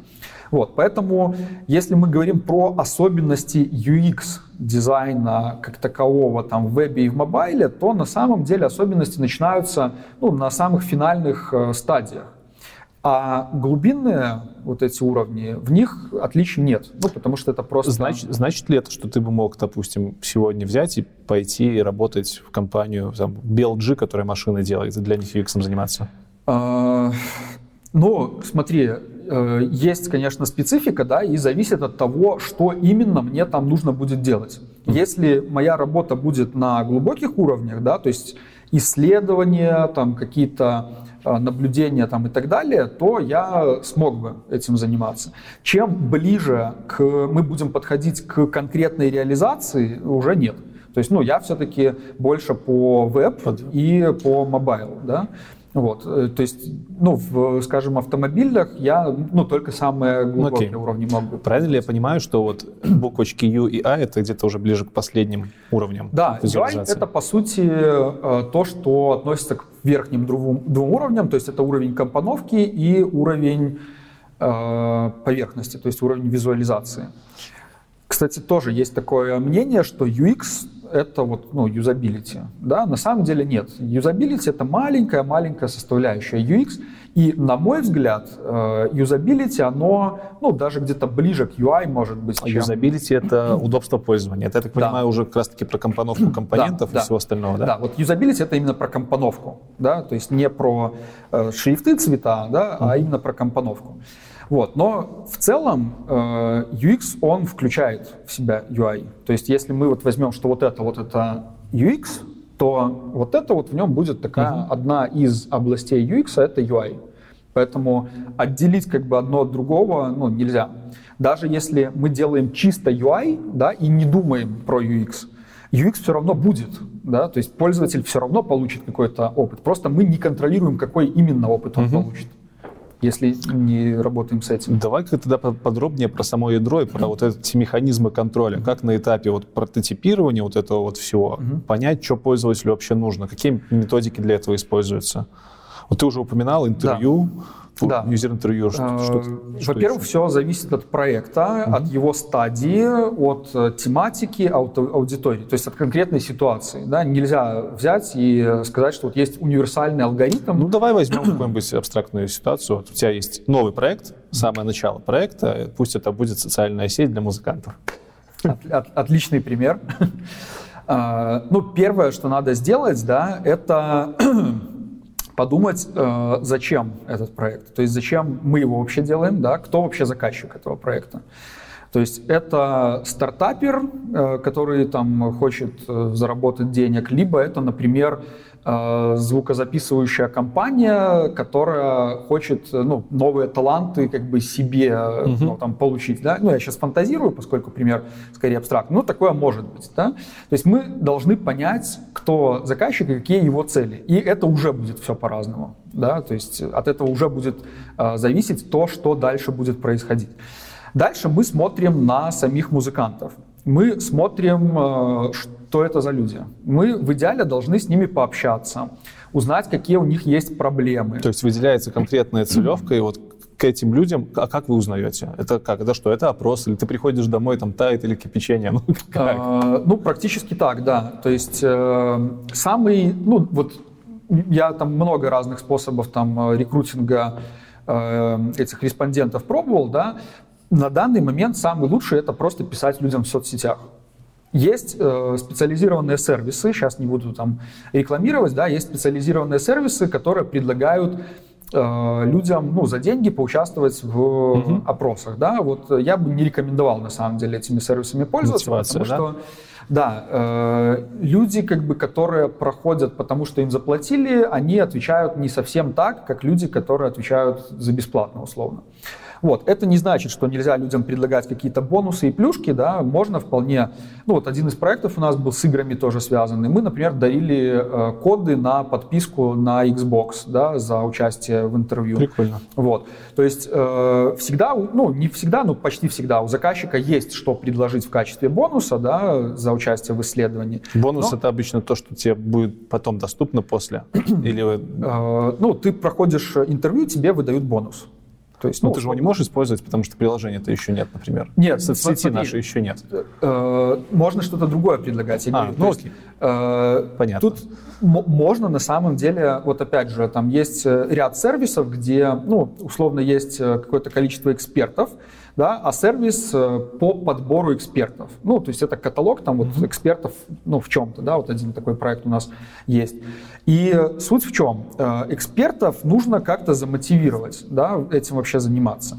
Ну, мы им рассказываем, что есть такой-то проект, ну, рассказываем примерно, да, что мы имеем в виду, и говорим, что вот если вы будете сейчас там э, ну, поучаствуете в этом исследовании, то вы получите потом про аккаунт бесплатно, да, когда мы это приложение сделаем. То есть угу. тут суть не в том, когда даже человек это ну, получит, да, там сейчас или когда приложение будет разработано. Вот. Если есть что-то, что можно предложить сразу же после э, интервью, например, то, конечно, это имеет смысл. Если нет, то вполне можно предложить. Что бы ты для этого проекта узнавал у интервьюируемых людей? А, вообще, вот если мы говорим именно про музыкантов, да, я бы, наверное, э, поп, ну, попробовал найти э, тех ребят, с которыми можно прям провести, там, не знаю, день, там, может быть, несколько дней, и просто посмотреть, там, как у них вообще, там, куда они ходят на репетиции, да, там, как они взаимодействуют между собой. То есть я бы, ну, сейчас, если бы делал такой проект, я бы, конечно, вот, ну, более так основательно подошел, вот, потому что я знаю, что я про музыкантов мало знаю, несмотря на то, что как бы у меня есть знакомые среди них, да, но я очень мало знаю о них как о музыкантах. То есть я знаю о них как о друзьях, но вот что они делают, как, какие проблемы у них решают, это пока ну, слабое. То есть получается цель интервью узнать целевую аудиторию? Да.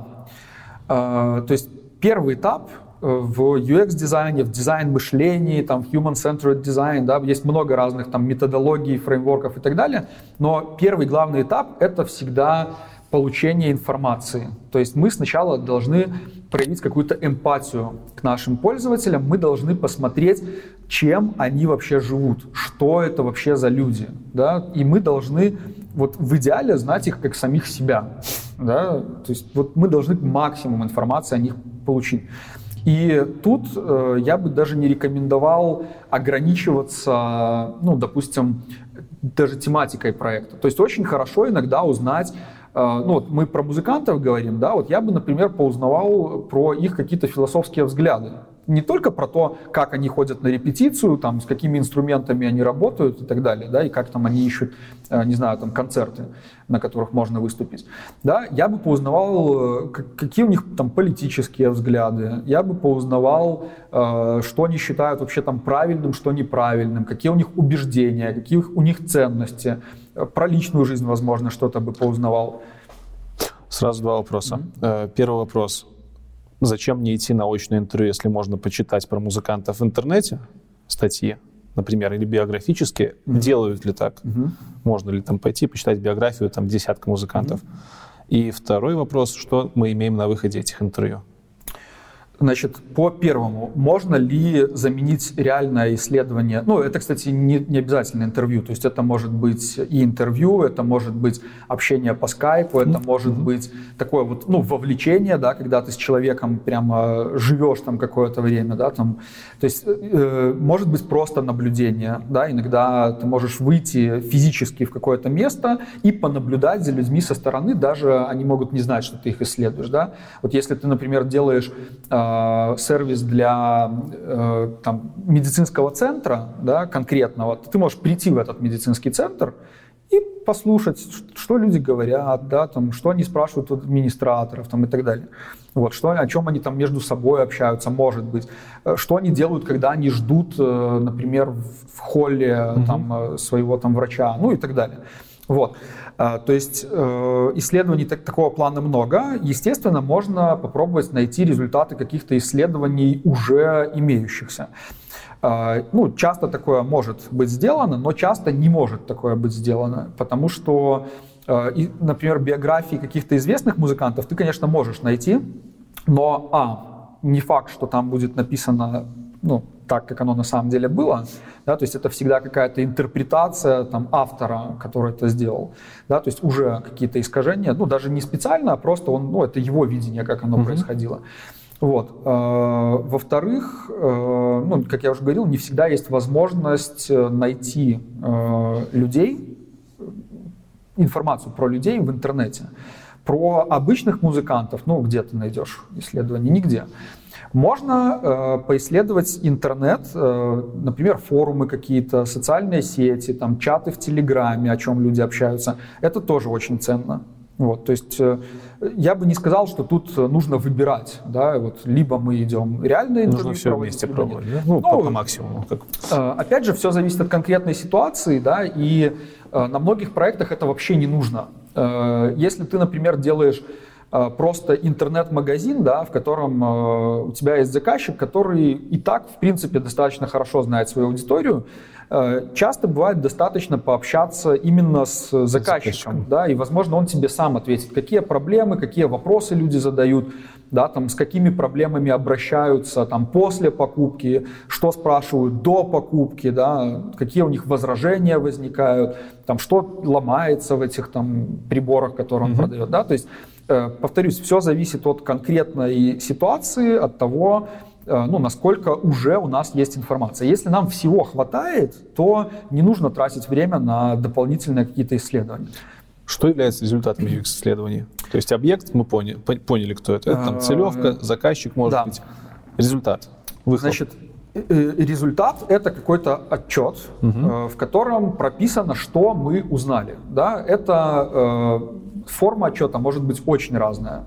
Может быть карта эмпатии, например. Э, то есть, ну, грубо говоря, это шаблон, в котором есть э, некоторые поля, да, там, о чем люди думают, о чем они э, там думают, о чем они говорят, что они чувствуют, да, там, ну, то есть Короче, это поля. какая-то методология, да? Да, карта эмпатии, okay. там есть CGM, Customer Journey Map, mm-hmm. то есть там по этапам расписывается, что вот люди начинают с того-то, потом они делают то-то, да, то есть, опять же, может быть storyboard какой-то, то есть это набор такой как комикс, да, что вот жил-был Вася, вот он пошел туда-то, потом начал делать то-то, да, и вот это привело его вот к текущей ситуации.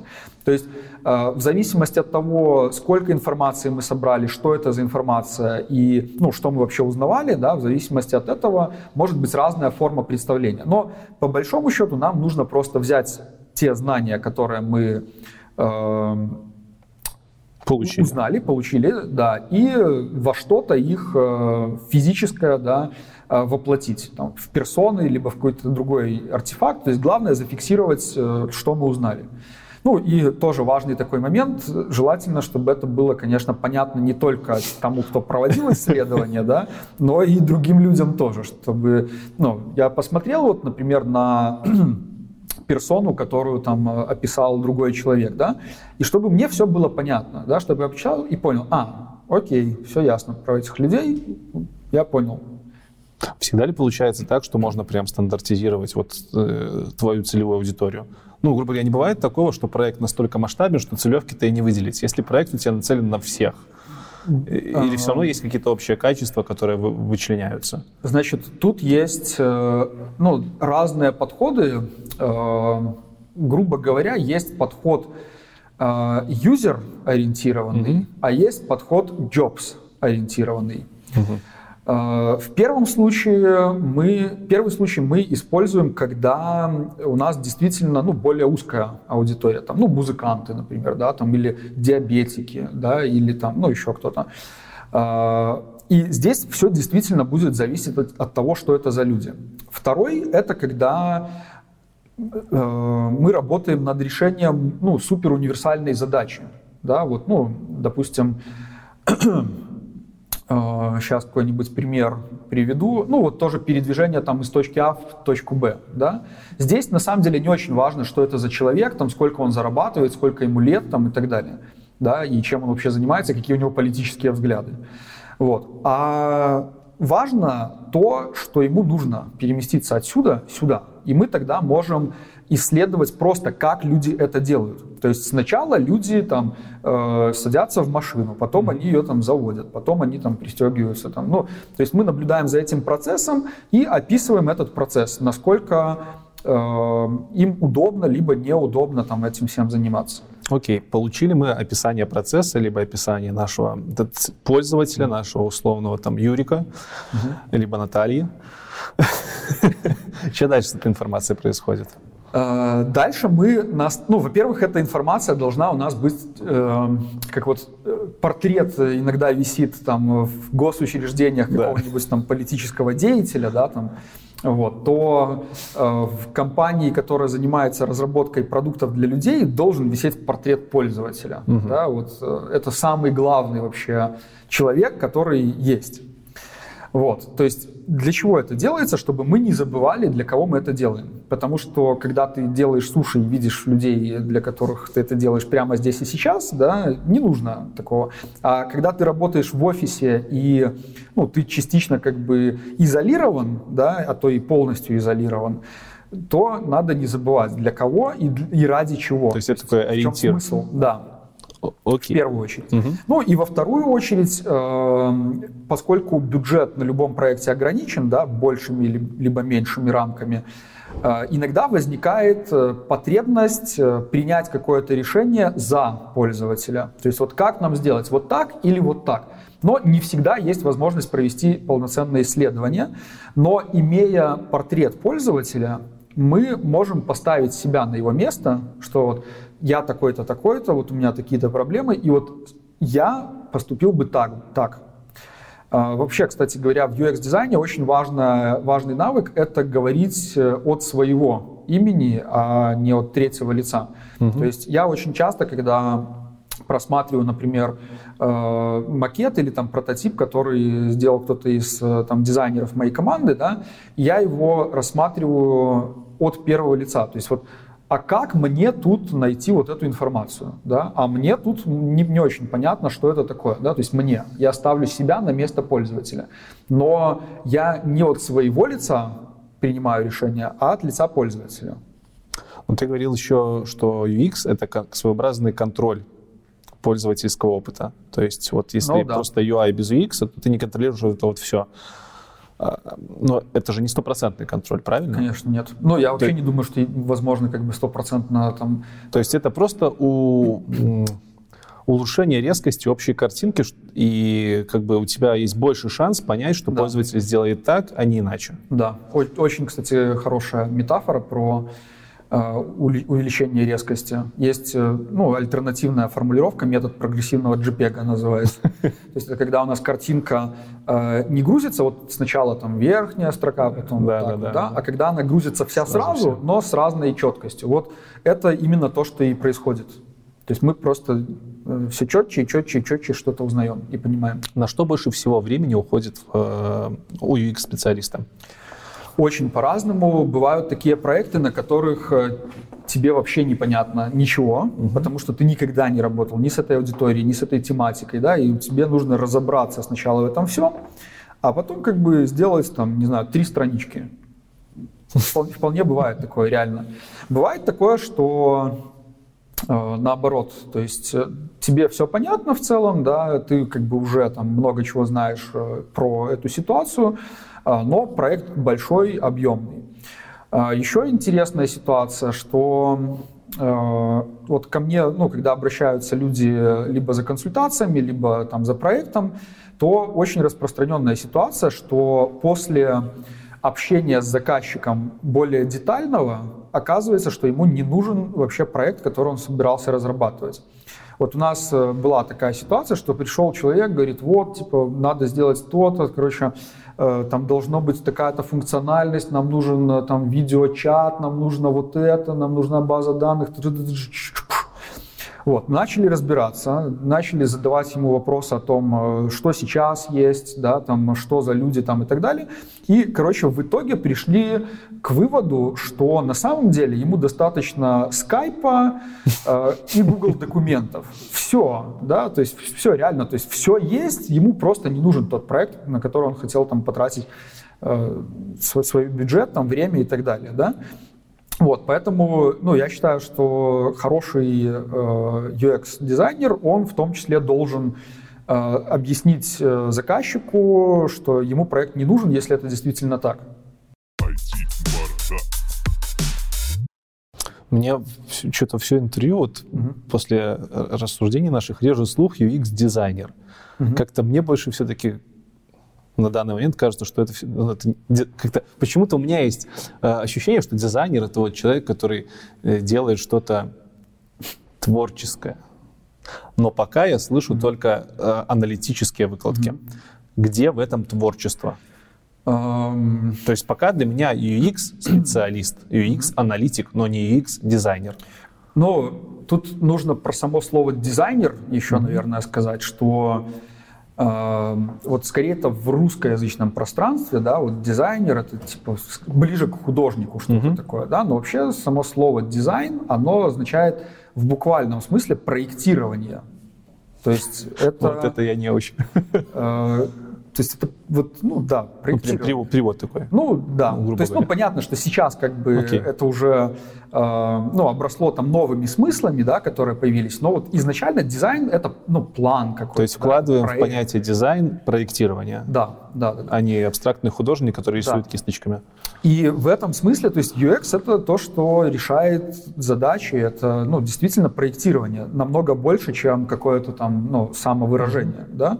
То есть я как UX-дизайнер не думаю о том, как бы мне сделать крутой проект, э, там, который оценят, например, другие дизайнеры и поставят мне кучу лайков на дрибле. Нет.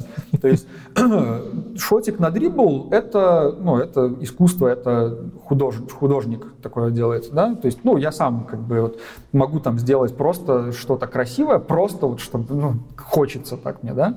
Вот. Но по сути всегда нужно смотреть, а нужно ли оно вот именно такое красивое здесь и сейчас. А, на интервью очень редко можно от пользователя услышать, что Uh, у вас недостаточно красивый сайт, вот мне это не нравится, да. То есть обычно люди говорят про то, что а где вот тут э, вообще мне найти эту информацию, да?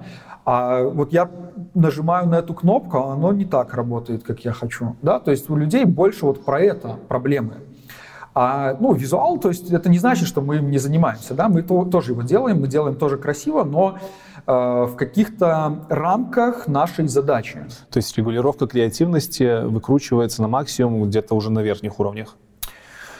Именно вот, вот это вот я бы сказал так, что в каждом проекте нужен свой уровень креативности. Допустим, mm-hmm. если мы делаем промо-сайт для компании, которая хочет Э, ну, просто вирусного эффекта, да, чтобы все скидывали друг другу, там, э, ржали, да, там, пересылали там в чатах, и чтобы, ну, вот, просто э, поднять ну, какую-то популярность, да, там, цитируемость в социальных сетях, да, и вот такой эффект, если они хотят, то там э, задачей UX-дизайнера будет создать что-то супер креативное, выносящее мозг, там, запоминающееся, яркое, да, там, и И тогда э, на уровне поверхности да, у нас уже будут какие-то там анимации, там что-то интересное, там картинки красивые, да, там что-то летающее, там странная навигация, там геймификация, что-то вот такое.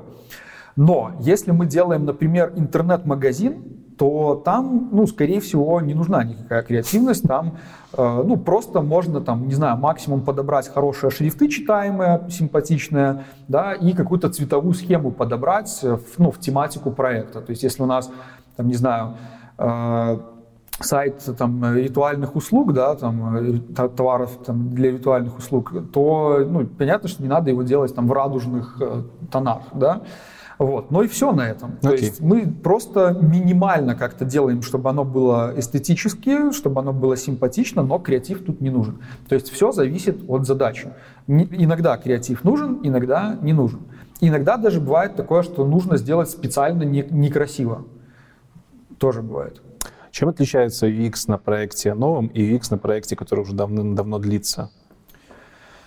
Ну, тут э, все как бы, в принципе, понятно. Новый проект, э, там намного больше исследований качественных будет. Э, качественное исследование — это когда мы узнаем мнение пользователей, что они думают по этому поводу, да, какой у них раньше был опыт. То есть, ну, мы общаемся именно с людьми, да, то, то есть наша задача больше информации собрать, mm-hmm. а потом уже из нее выжимать там и под эту выжимку проектировать. Если мы говорим про проект, который уже функционирует, то ну, на нем уже есть пользователи, посещаемость какая-то, то там намного больше уже уделяется именно качественным исследованиям. То есть да, там проводятся какие-то юзабилити тесты, там, но обычно это все равно э, ну, на более ранних этапах. Если проект уже работает, то мы больше, например, АБ-тесты можем какие-то провести, mm-hmm. да, просто посмотреть даже, э, например, по веб-визору. Вот, допустим... Э, тепловая карта или что? Да. Mm-hmm. Ну, это не тепловая карта, это, грубо говоря, тепловые карты тоже, кстати говоря. Mm-hmm. То есть, куда люди кликают, да. Э, вот, э, когда у меня была команда, и к нам приходил а, какой-то а, новый дизайнер, например, да, у нас было правило, что ты не работаешь над проектом, пока не посмотрел 100 записей с веб-визора. Веб-визор — это в Яндексе штука, да, в Яндекс которая позволяет нет, смотреть, как пользователь да, ходит по да, сайту. Да, да, да. Прям записывает. Прям запись посещения. Угу. Куда он мышкой повел, там, что, на что он нажал, какие страницы посмотрел. То есть, грубо говоря, уже больше с аналитикой какой-то okay. ведется работа, чем с э, интервью. Но время от времени все равно, конечно, надо и качественные исследования тоже проводить. Ну и в основном это юзабилити-тесты. То есть, когда мы даем пользователю попользоваться нашим сайтом, даем ему какую-то задачу, а, ну и смотрим, где у него возникают проблемы, потом а, общаемся с ним, там, узнаем, что ему было там хорошо, что ему было плохо. Какими инструментами должен владеть UX-специалист, UX-дизайнер? Теми инструментами, которые нужны в конкретной ситуации. Ну, наверное, хороший ответ. Ну, серьезно. Может быть, есть какие-то инструменты, которые прям общепринятые. Ну, типа, компом должен быть. Ну, компом ну, желательно, да. Ну, это, конечно, плохой пример. Какие-то распространенные крупные вендорные вещи, которые вы используете? Ну, если мы говорим про ну, наиболее распространенные, то это э, Figma, да, для там, э, прототипирования, для вайрфреймов, для визуального дизайна. А, ну, Figma, либо Sketch, либо там Adobe XD. Mm-hmm. На самом деле, опять же, там много споров, что из этого лучше, да, да ничто не лучше, просто видите то, что вам нравится, либо то, там, э, ну, что принято у вас в компании, да, то есть э, разница там, ну, с точки зрения финального продукта, да, разницы никакой не будет, где оно было сделано. Ну, получается, просто инструмент для прототипирования, по да, факту. Да, а, Кстати, вот э, есть Акшур, допустим, и на некоторых проектах без него не обойтись. Хотя э, иногда встречается там мнение, что Акшур типа все, не нужен, он устарел, все Я делается не знаю, что это такое. Ну, вот, Тоже. даже, даже ты не знаешь. Ну, я слышал про него, но... Ну, Акшур на самом деле очень мощная, очень крутая прога. А, в которой можно делать ну, прям супер интерактивные прототипы, да, там а. очень хорошая поддержка okay. адаптивности, э, там можно какие-то проверки форм сделать, например. Короче, Figma да? на максималках. Ну, э, ну, нет, в Axure нету возможности работать нормально с визуальным дизайном, mm-hmm. например. Да, то есть, ну, грубо говоря, там у любого инструмента есть свои какие-то плюсы, свои минусы. Иногда вообще не нужен никакой инструмент для прототипирования, иногда достаточно э, там фломастера и листа бумаги. И, ну, на многих проектах оно так и делается. Вот, то есть э, любой инструмент для прототипирования. А, дальше из того, чем... Ты извини, а Photoshop это хороший инструмент для прототипирования? Холиварчику закинем. Для прототипирования, я думаю, нет. Э, но для визуального дизайна иногда да. То есть, okay. если, опять же, у нас есть какой-то сложный визуально там э, промо, тот же сайт, да, то ну, Figma не позволит его сделать. То есть, э, в ней нету работы с растром, ну, практически нету, mm-hmm. да.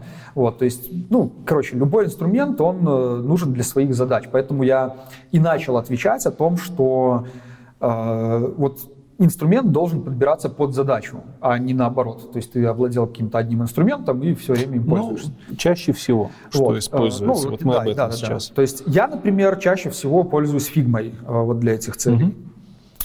Дальше э, это какой-то инструмент для создания схем обязательно.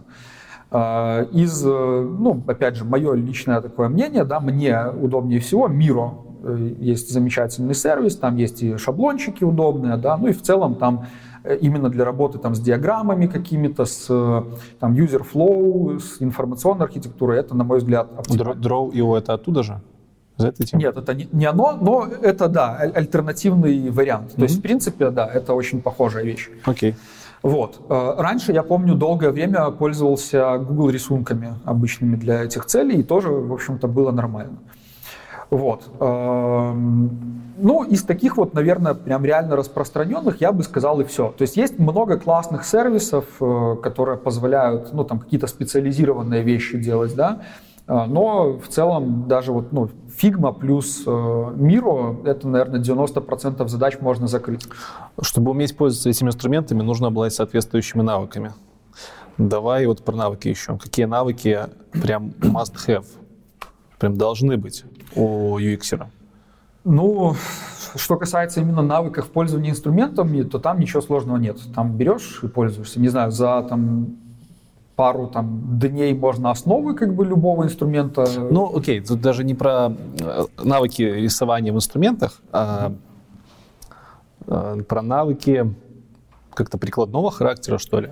Я Он... понял. Э, ну, как, конкретно для UX-дизайнера это первое умение составлять планировать интервью, э, то есть составлять вопросы, э, правильно, правильно вопросы надо задавать да, на интервью.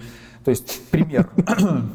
Э, можно у человека спросить, ну, допустим, вам бы понравилось, если бы мы сделали вот так вот. Uh-huh. Да, вот это плохой вопрос для интервью, потому что человек будет фантазировать, и в итоге кажется все равно не так.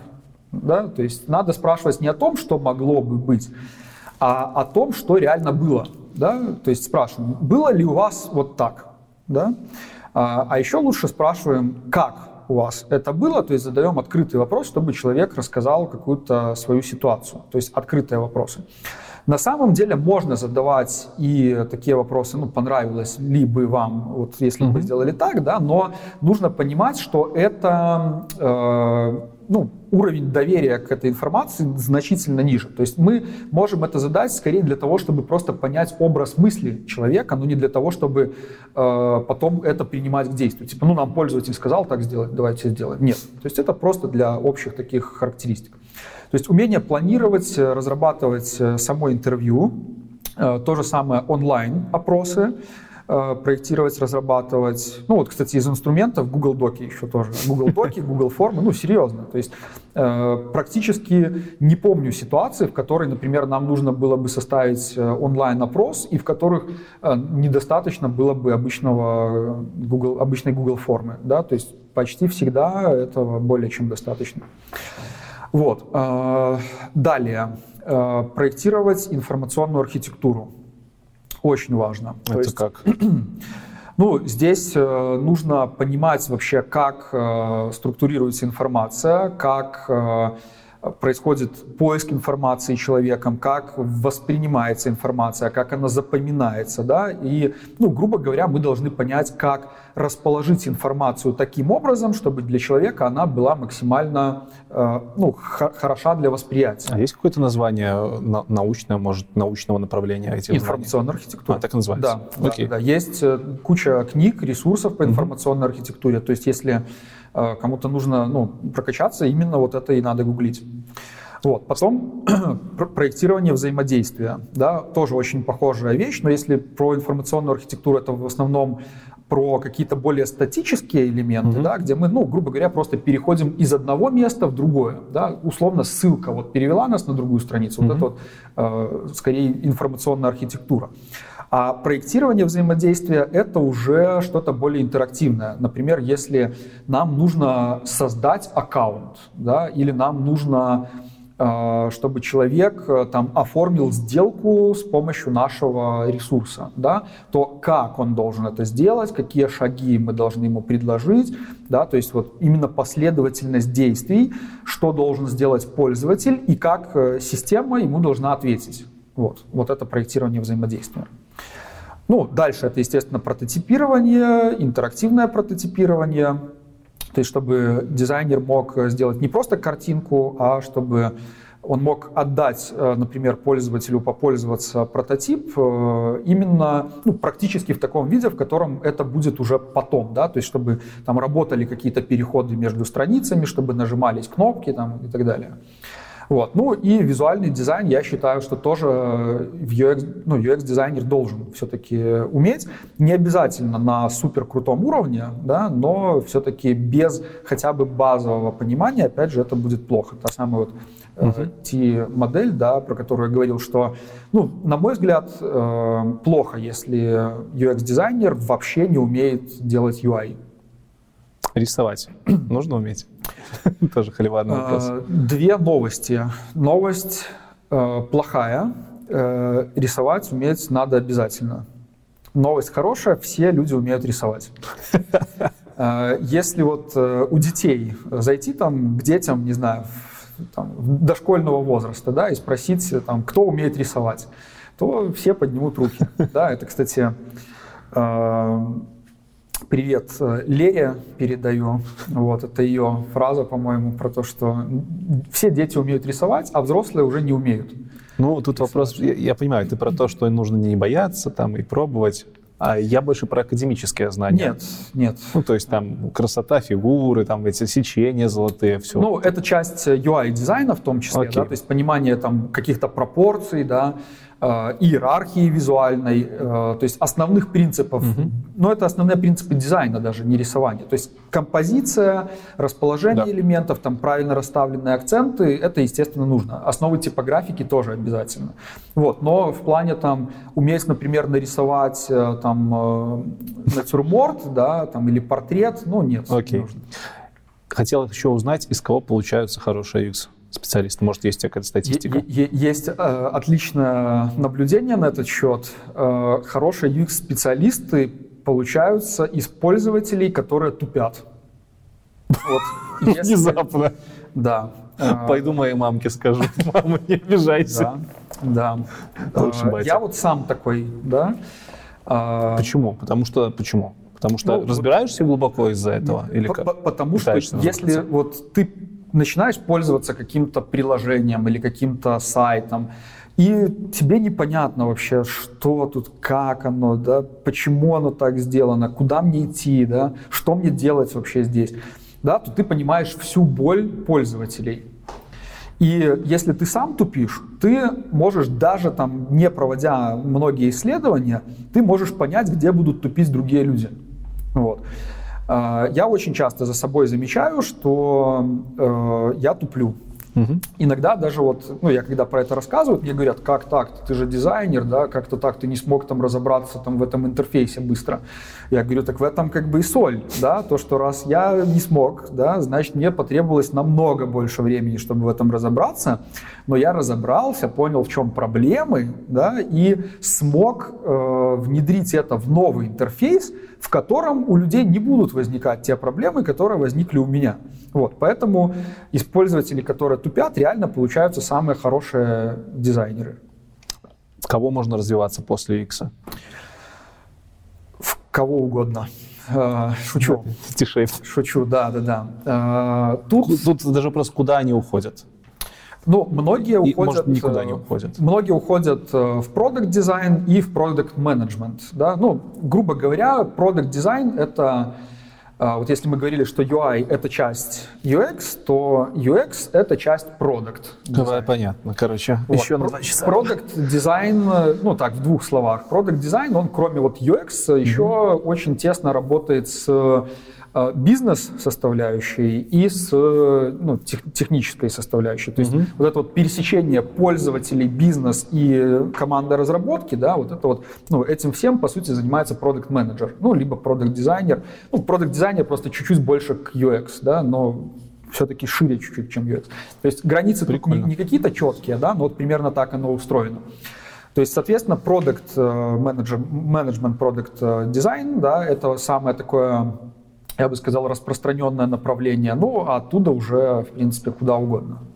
Ты еще сказал, что вот продукт-менеджер общается с э, технической частью, с заказчиком, а с кем общается больше всего UX специалист ну, UX, в команде? Э, UX общается тоже со всеми, да, э, но продукт менеджер он как бы ну, руководит всем. Ну, понятно, забыли про продукты. Да? Мы, да, мы узнали, что в продукт хорошо развиваться, а сейчас хочется да. узнать, с кем больше всего взаимодействует в команде именно UX-специалист. А... То есть, я, как я понял, с разработчиками рядовыми он там может вообще не общаться. Может, может общаться, но ну, не очень, скажем, много. То есть, а, первое вообще по-хорошему, с кем должен больше всего общаться UX-дизайнер, это с пользователями. Да, вот это должен быть такой, как бы, самый главный фокус, во всяком случае. Если не по количеству времени, да, то по...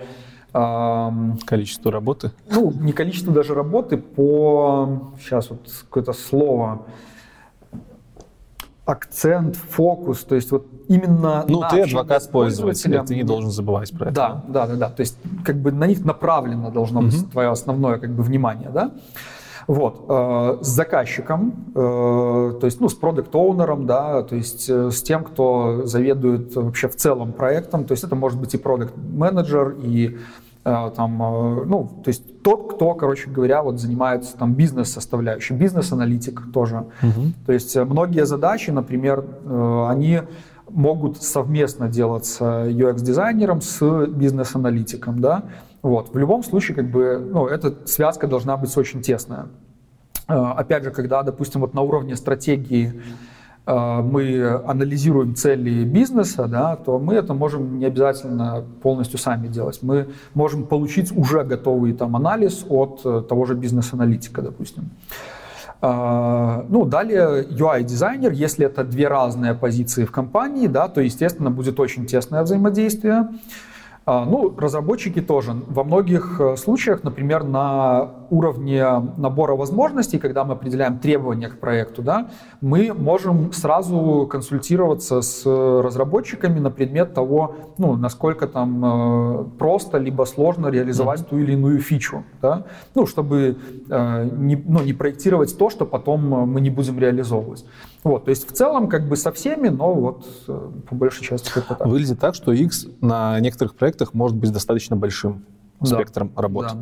Бывает ли так, что на проекте несколько человек, которые работают с UX и вот делят как-то свои обязанности? Да, бывает. Как это происходит? На, на какие обязанности можно поделить команду UX-специалистов? Ну, э, разные есть э, моменты. То есть бывает такое, что есть э, лид, например, э, который ну, по сути, просто распределяет задачи между э, своими подчиненными и, э, ну, э, так, как считает нужным в зависимости от ситуации и от компетенции своих людей в своей команде, да, то есть иногда бывают люди, которые, ну, прям боги интервью, да, вот у меня есть пара знакомых таких, которые вообще, ну, настолько прям вот, ну, с любым человеком находят общий язык, да, и им это классно удается. Ну, соответственно, они могут э, вот этим заниматься, да. Бывает такое, что э, человек более там замкнутый, да, там общается не очень интенсивно, не очень Э, как-то воодушевленно, да, там не очень хорошо умеет докапываться до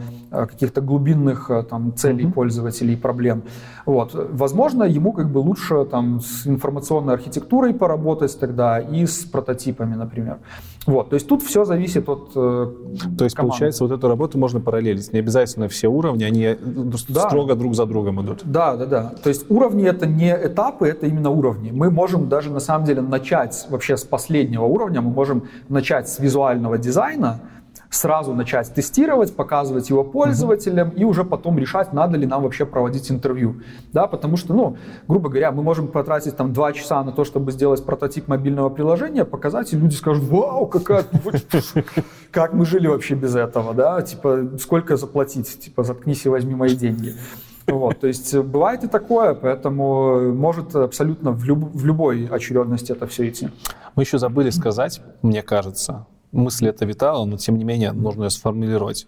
Что является конечным результатом работы UX-специалиста либо команды для проекта? Вот прям конкретный результат. На мой взгляд, нету вообще у UX конечной точки.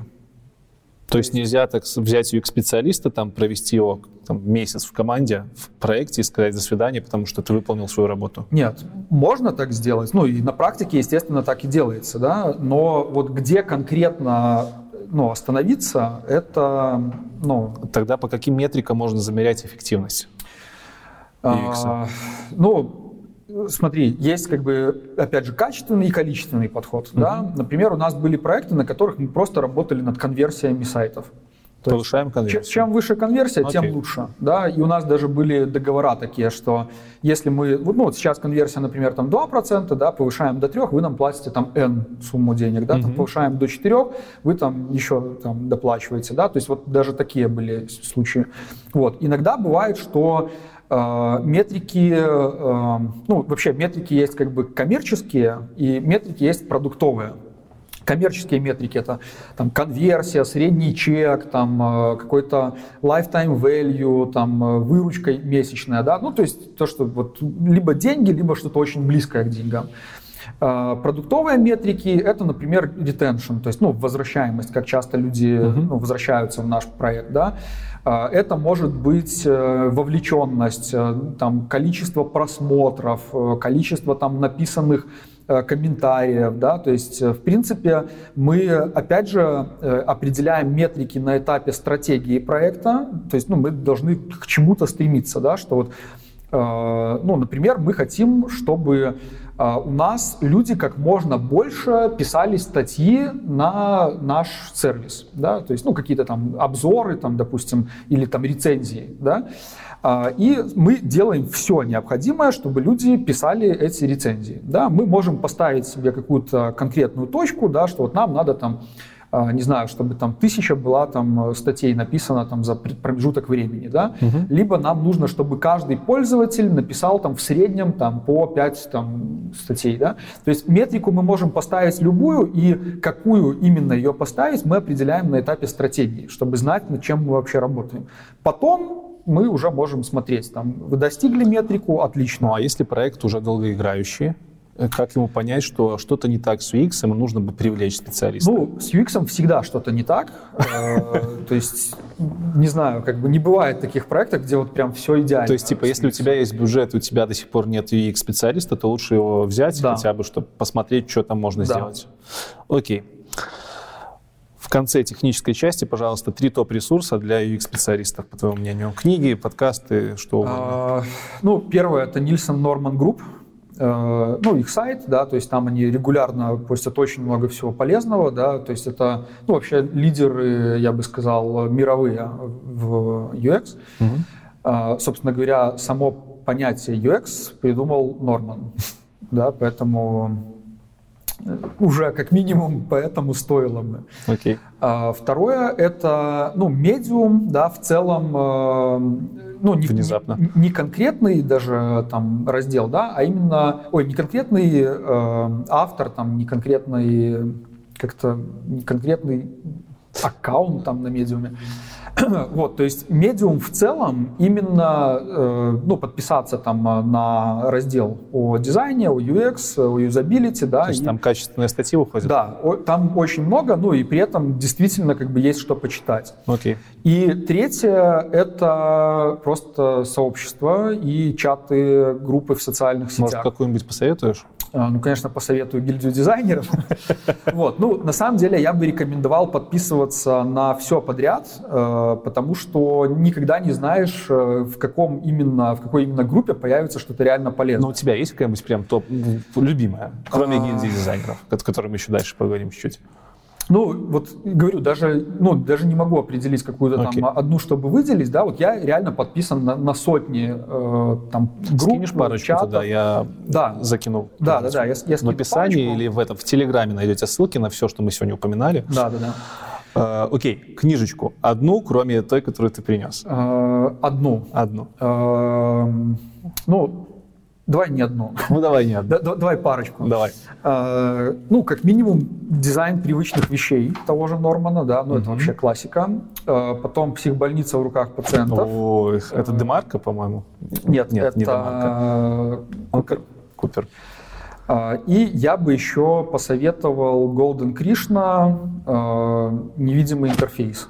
Вот. Это именно для тех, кто интерфейсами занимается, но вот там тоже очень такая, такой правильный, на мой взгляд, подход. Отлично. Блин, нет, все-таки одна книжка супер крутая, супер важная, Давай. и э, ее, кстати, редко когда вообще упоминают, и, на мой взгляд, она супер недооцененная это Джесс Гарретт, э, элементы опыта взаимодействия, ну или веб-дизайн элементы опыта Почему ты говоришь, что она недооцененная? А, недооцененная, потому что ну, редко вот я слышу от кого-то из э, там, дизайнеров, да, чтобы ее вообще рекомендовали. Э, то есть она не очень такая ну, популярная, не очень известная, но в ней очень классно именно структурирован весь процесс вот, создания проекта. То есть если тот же Норман, он больше ну, про какую-то философию, про какие-то такие общие э, там подходы, да, то вот э, именно Гаррет пишет четко, конкретно, структурно, последовательно. Плюс он там дает по каждому разделу еще ссылки на дополнительную литературу. Mm-hmm. И вот если все это освоить, то ну, можно стать очень там прокачанным в плане знаний по дизайну. Еще хочу с тобой поговорить насчет mm-hmm. твоих три увлечения. Насчет три, трех три твоих увлечений. Значит, первое — это книга, которую ты написал. Так. Я хочу узнать, как ты ее написал, зачем ты ее написал, вообще, что за книжка, ты нам ее еще покажешь. Mm-hmm. Второе — это гильдия дизайнеров, что mm-hmm. это такое, зачем это нужно. И mm-hmm. третье — это YouTube-канал, куда это выкатится в дальнейшем mm-hmm. по твоим планам. Mm-hmm. Вот давай, начнем с книги. Да, я написал книгу. Да. Недавно, относительно недавно, да? А, да, в прошлом году, ну, в прошлом году там где-то в конце лета. Как? Зачем? Как? И, ну, для меня вот написание книги это прям что-то сложное такое, нужно сидеть, каждый день что-то придумывать. Да. Расскажи. А, ну, идея написать книгу у меня появилась почти сразу, как я начал преподавать. То есть, в принципе, вынашивал эту идею я очень давно, и эм, самое, наверное, сложное вообще в написании книги — это определиться с концепцией. То есть, что конкретно мы будем писать. У меня было очень много вариантов, да, там несколько сотен просто концептов. Ну, то есть это не значит, что это все про, про разное, да, это все было про дизайн, но про, что именно писать про дизайн? То есть мы будем писать про, э, ну, для новичков, для опытных или там для всех вместе. Написать книжку про веб-дизайн, про mobile-дизайн, про UX, про UI, либо там про графику в целом, либо еще как-то.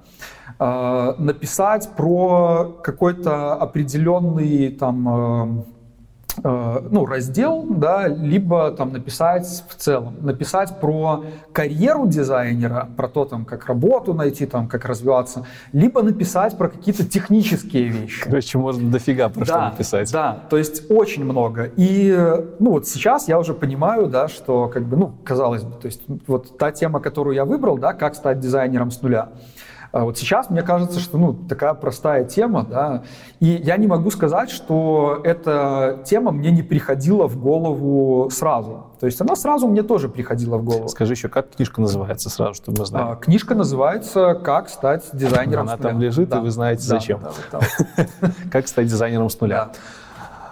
То есть, э, я говорю, э, у меня не было недостатка идей в том, там, о чем написать. Вопрос книгу. «Зачем?» Недостаток идеи это окей, его не было. А зачем? А, ну, первый момент. А, я видел много вопросов, э, которые мне задавали мои же собственные ученики, да, и, ну, когда меня приглашали, допустим, на конференции какие-то выступать, да, тоже люди там из зала задавали постоянно вопросы, кто-то выходил э, потом в кулуарах что-то спрашивал, да, то есть я видел ну, потребность у людей, что вот им нужно что-то, да, я вот пытался нащупывать, что именно людям нужно. Второй момент, э, ну, это же круто написать книгу, то есть э, почему, как бы, почему бы и нет, да, ну, это реально классно. Э, то есть это из таких вот э, чек-листов, да, что нужно сделать в своей жизни. Так, типа суши повертел, да, да, кирпичи да, поносил, да, написать бы мне книгу. Да, да, да. Вот, ну, мне хотелось. Э, это, кстати, наверное, даже главный вообще фактор. То есть, если Ты кайфанул от процесса? А... Было это сложно, было это легко? Как это было? Смотри, вот я говорил, что я задумывался о том, а не написать ли мне книгу, там, ну, грубо говоря, пять лет назад, да, написал год назад. И вот эти вот четыре года... Ты ее я... писал? Нет, я вынашивал идею. То есть написать на самом деле было вообще несложно. Сколько у тебя ушло? Вот чисто а, на написание? Чисто на написание, ну, в не очень напряженном режиме, да, то есть это не то, что я сидел и только писал книгу, да, mm то есть вполне как бы нормальном режиме где-то полгода у меня ушло э, от момента написания до момента издания. Вот. Э, это, ну, на самом деле... От быстро. момента начала написания. Да. Окей. То есть вот, ну, я начал как бы писать... Но, но все-таки 4 года ты вынашивал эту идею. Да. То есть, я говорю, самое сложное это именно определиться было, что именно писать. То есть было очень много чего писать, но вот выбрать и отбросить какие-то другие варианты это самое сложное. Как только я понял, что вот я буду писать именно вот это, все, дальше это просто как проект для меня было. То есть э, у меня э, был, э, была такая табличка, ну, я примерно понимал, там, у меня был план, который я ну, составил, да, какие должны быть э, разделы, главы, да, э, и у меня была табличка, в которой я просто отмечал, закрашивал, что вот это написал, это написал, да, и очень просто. Вот, то есть, когда уже готов, готова структура. Слушай, но найти вот рецензоров, там, найти издательство, это не проблема, типа? А, ну, для меня, я, человек, который никогда не пробовал, не пробовал, кажется, блин, это целая я, наука. Я, я чуть-чуть отвлекусь, э, ну, при предыдущий Давай. вопрос чуть э, лучше раскрою. То есть, э, вот книжка для меня это был проект, и э, проект дизайнерский, да, и вот первый уровень, да, это уровень стратегии проекта, когда я должен был определиться, что я делаю, да, для кого в первую mm-hmm. очередь я это делаю, какую проблему я решаю. Вот, это, вот этот уровень стратегии у меня занял вот как раз 4 года. Дальше пошел уровень набора возможностей и структуры. То есть я составил какую-то архитектуру э, книги, составил разделы, подразделы, а, то есть то же самое, в принципе, что я делаю там в дизайне сайтов, например, да, я просто сделал с книгой. Угу. Дальше уже пошла, ну, такая чисто дело техники, да, взять, написать, то есть это вот уровень там э, визуального дизайна, уровень поверхности, только в данном случае это был, э, была больше работа с текстом. И э, работа над книгой на самом деле очень много удовольствия тоже принесла, особенно вот эти вот э, этапы после уже написания рукописи. Э, в частности, в книжке есть э, и в текстах, и в иллюстрациях есть пасхалки. Э, я не буду говорить, конечно, где они там, да, но их там довольно много. Вот, можете, если хотите, поискать. А, там есть какие-то отсылки. Э, то есть в книжке вот мне очень понравилось именно э, вносить в нее какие-то такие мета-смыслы, да, то есть не просто обычный текст, а вот что-то что скрытое, да, такая тоже геймификация своеобразная. Вот. Что касается э, поиска там э, издательства, ну, технические вещи технических такие. вещей, ничего сложного. То есть есть задача, которую надо было выполнить, да, что книжка должна быть издана. Я, кстати, решил именно бумажную книжку печатать. Э, то есть есть электронный вариант, да, на Литрос, например, он продается. Вот, но я хотел, чтобы это был физический, вот там странички полистать, да, очень приятно тоже.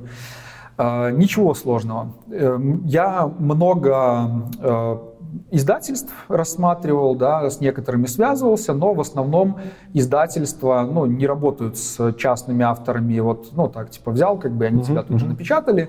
И я на самом деле не очень хотел, а, потому что издательство, если э, ну, ты печатаешься за их деньги, то ну, они очень как бы большой там То есть ты можешь продаж. либо печататься, либо не заносить свои деньги, либо занести свои, но проценты да. меньше.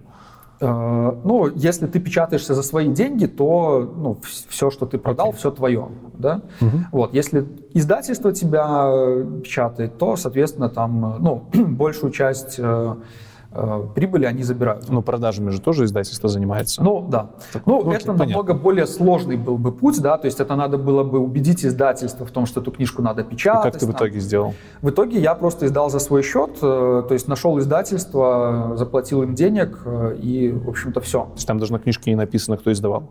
Нет, написано, конечно. То есть это официальное Окей, издательство, прикольно. у книжки есть ISBN, это номер, то есть она числится в каталогах, то есть, ну, все как бы Э, все как надо. Ну, единственное, что как бы бюджет был мой, а не, а не Продолжение будет? А, ну, продолжение, я думаю, нет, не будет. Возможно, будет другая книжка, но она будет э, самостоятельной и отдельной, потому okay. что эта книжка, она очень mm-hmm. цельная, очень законченная, у нее э, решается очень четкая проблема. Вот у человека есть нулевой уровень, и он хочет стать дизайнером. Да, вот эта книжка описывает полностью весь процесс и даже дает какие-то на будущее рекомендации о том, что дальше с этим делать. Да? Поэтому если будет вторая книжка, я надеюсь, что она будет, уже есть Э, штук 200 идей вот, о том, чтобы это могло быть, э, то она будет самостоятельной и независимой. Окей. Гильдия дизайнеров. Что это есть сейчас и во что это должно превратиться по твоим предсказаниям, по твоим желаниям и по плану? ну, э, изначально гильдия дизайнеров мной э, задумывалась как сообщество выпускников э, моих, да, то есть моих учеников. Э, сначала там это был просто чат в скайпе, в котором было там 15 человек. Угу. Вот. Я просто уже тогда понимал, что после того, как люди закончили курсы, ну, развитие на этом не останавливается, а только начинается. Да? Поэтому нужно было какое-то пространство, чтобы люди могли обмениваться опытом. Тогда был создан чат в скайпе, он какое-то время рос, э, потом туда начали добавляться дизайнеры, которые не учились у меня уже. Вот. Ну и э, там около года назад э, мы переехали в Telegram, потому что э, ну, в чате как бы в скайпе стало совсем тесно, да, там вот. Плюс у нас пошли проводиться метапы, какие-то конференции, то есть какие-то мероприятия, на которых стало намного больше людей. То есть часто полноценное сообщество такое, с офлайн мероприятиями, да, да. со своими, я так э, понял, правилами. Да. Прям ты там говорил, что у вас да, да, да. целая это конституция. Что ну, типа того. конституции нет, но есть. То есть да, гильдия дизайнеров реально, э, она сейчас как маленькое такое государство. А, сейчас там э, больше трех с половиной тысяч э, человек уже в телеграм-чате в большом. То есть это, ну, на самом деле очень много. И э, где-то полгода назад возникли проблемы. То есть люди начали жаловаться на то, что в чате там слишком много там флуда, там угу. типа сложно найти полезную информацию, ничего там не структурировано там и так далее. Ну, э, я знал, что этот момент рано или поздно настанет, э, поэтому я был готов и э, запустил активность по дизайну для гильдии дизайнеров. Я, опять же, подошел к этому как дизайнер. Мы провели, да, я не один этим занимался, там нас, нас целая команда. Мы провели, во-первых, исследования. Мы пообщались с нашими пользователями, провели несколько опросов, провели э, интервью с людьми с целью узнать, что им нравится, что им не нравится. Э, у нас выделилось несколько сегментов аудитории. Мы примерно поняли, что у нас за люди, да, чем они отличаются и что у них общего. Э, наверное, самая большая проблема, про которую ну, буквально там 80% людей жаловались, это слишком большое количество флуда в чате. Угу. Поэтому а, ну, на основании этого мы внедрили правила, в которых там много, на самом деле, чего позапрещали, да, на основании этого исследования. А, то есть это было то, что действительно мешало 80% аудитории. А, из оставшихся 20 было где-то человек 15, э, которые ну, не сильно, в принципе, расстроились э, из-за этих правил, но был вот небольшой процент, там, где-то по моим Э, наблюдениям это в районе 5% э, людей, которые э, стали прям настоящими хейтерами нашего сообщества. Более того, создалось несколько чатов, ну, такой антигильдии, да, в которых до сих пор, ну, я там тоже состою, вот, Конечно, там времени там все читать у меня нет, но там иногда я просматриваю там ну, просто даже по там а, в поиске, да, там про гильдию что-то писали или нет, постоянно позиция. что-то пишут, да. да. То есть есть такая позиция, ну, это классно на самом деле. А, то есть это люди, ну, которым как бы не нашлось места в гильдии, okay. хотя мы вроде как э, пытались как-то решить эту проблему, когда вводили правила. То есть мы понимали, что люди хотят пофлудить, да, хотят просто пообщаться. Поэтому мы создали отдельный чат, э, который называется «Флудилка», вот, и там можно ну, практически без правил общаться. Но вот часть людей настолько расстроили правила, что ну, они не захотели уходить в флудилку, да, и создали какие-то свои э, такие альтернативные чаты. Вот, и общаются там. А, то есть это ну, очень классно, я говорю, что есть такая позиция. Во-первых, э, ну, мы видим, э, что мы делаем не так, да, потому mm-hmm. что практически любое действие, которое происходит в гильдии, там мероприятие, либо какое-то э, там новый формат, да, оно всегда, ну, в этих вот э, оппозиционных, так называемых ну, чатах, оно всегда обсуждается, да. А, то есть, во-первых, это хорошая обратная связь, качественная. А, ну, во-вторых, то есть э, дизайн — это все-таки такая вещь, где действительно нельзя там, ну, ограничить людей. Да? То есть э, мы ввели правила, дали ну, в том виде свободу, в котором Ты можешь могли. кратко описать с правилами? Это, со всем этим можно познакомиться будет, кстати, по ссылке, пройдя в гильдию дизайнеров в чат. А можешь ли ты кратко описать цель, для чего ты это делаешь? И зачем тебе это нужно? Окей. Ну, как я говорил, изначальная цель была это поддержка моих выпускников, mm-hmm. она и сейчас остается. То есть я по-прежнему занимаюсь обучением и э, ну, я знаю, что моим ребятам нужно где-то дальше развиваться, да, поэтому вот такое сообщество это очень э, хорошая вещь. Второе, э, у меня есть свое видение ну, дизайна, да, и есть видение того, как э, дизайн-культура должна развиваться вообще и ну, там, в русскоязычном пространстве в частности. Да? Поэтому э, ну, такая есть своеобразная ну, есть своеобразное желание передать свое видение того, okay. вот, как это должно быть организовано. Третье, мне просто нравится движуха. Мне нравится что-то организовывать, проводить там мероприятия. Ну вот как-то так. И последнее. YouTube-канал, ссылку на который тоже найдете в Телеграме. И даже не в Телеграме. Много где ссылка оставлена на YouTube-канал. Да, окей. Что там можно найти э, такого, чего нельзя, например, найти на курсах, либо у тебя в книжке? И для чего тебе YouTube-канал? Mm-hmm.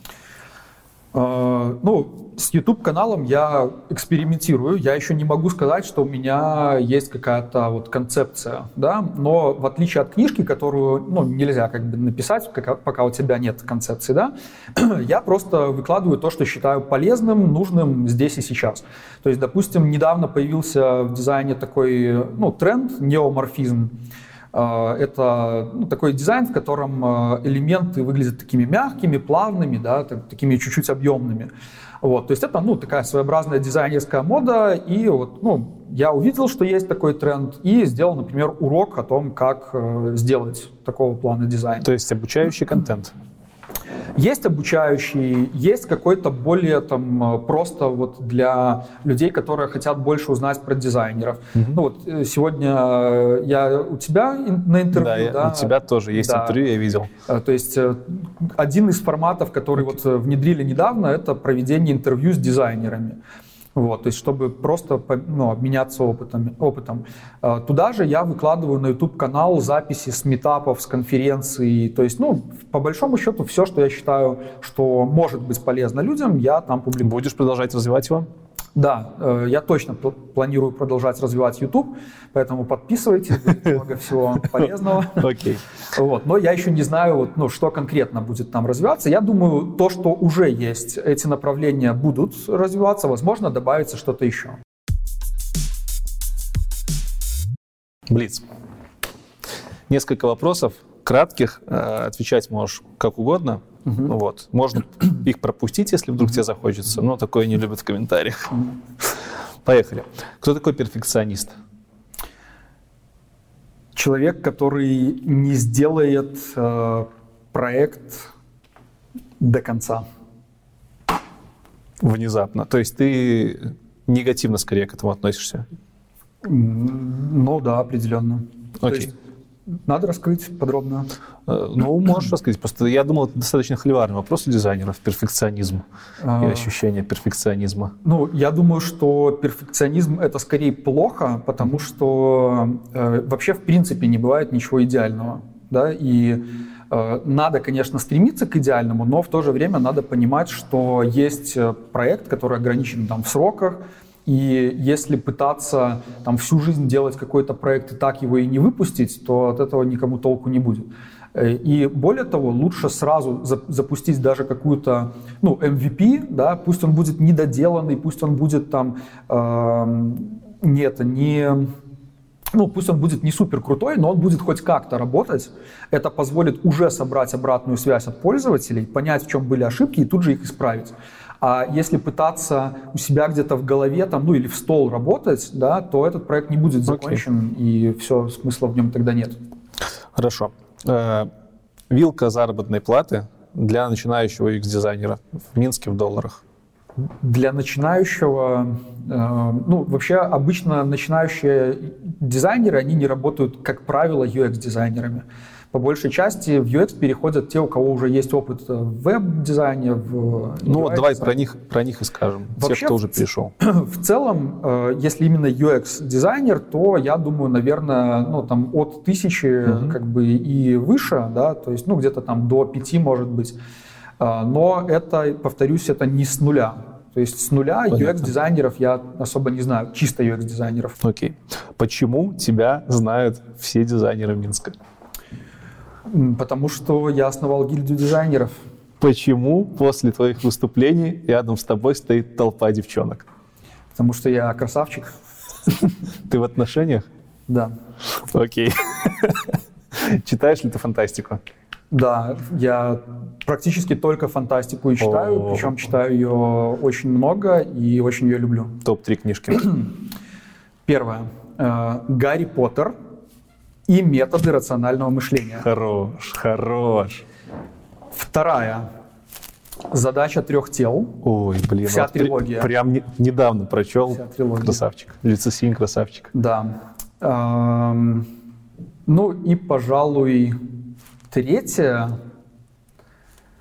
ну, сложный, конечно, выбор, но пусть будет создание света, создание тьмы Роджер Железный. Отличный выбор, слушай. Кла- прям... Классика. Классика. Есть, да. Хорошо, рубрика «Фантастика» закрыта на сегодня. В самом начале интервью ты говорил, что ты до сих пор в поисках себя. Как ты думаешь, куда ты будешь двигаться дальше?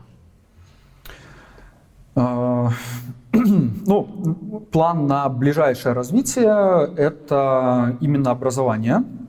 Э, ну, в плане образовательной услуги, да, то есть развиваться как тренер, как преподаватель, а, развивать гильдию дизайнеров обязательно и, возможно, э, soft skills – не боишься ли ты, что поиски себя тебя уведут вообще из той сферы, в которой ты сейчас находишься? А, не боюсь. Во-первых, потому что, как я уже сегодня не раз говорил, я считаю, что а, любой опыт, он всегда полезен. А, во-вторых, ну, если меня уведет куда-то, где мне будет лучше, то почему бы нет? И последний вопрос на сегодня. Он не самый главный, но самый непонятный. Чему равна сумма углов в треугольнике? 180 градусов. Отлично. Если это э, этот, э, ну, ну, евклидово, короче, пространство. Нифига себе. То есть, То есть этот человек хреново учился в школе, и он знает, что есть евклидово пространство.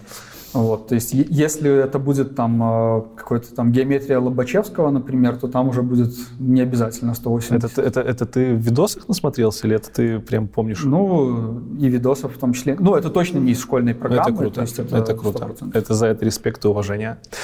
И последнее, что у нас остается, это конкурс. Пожалуйста, книжка.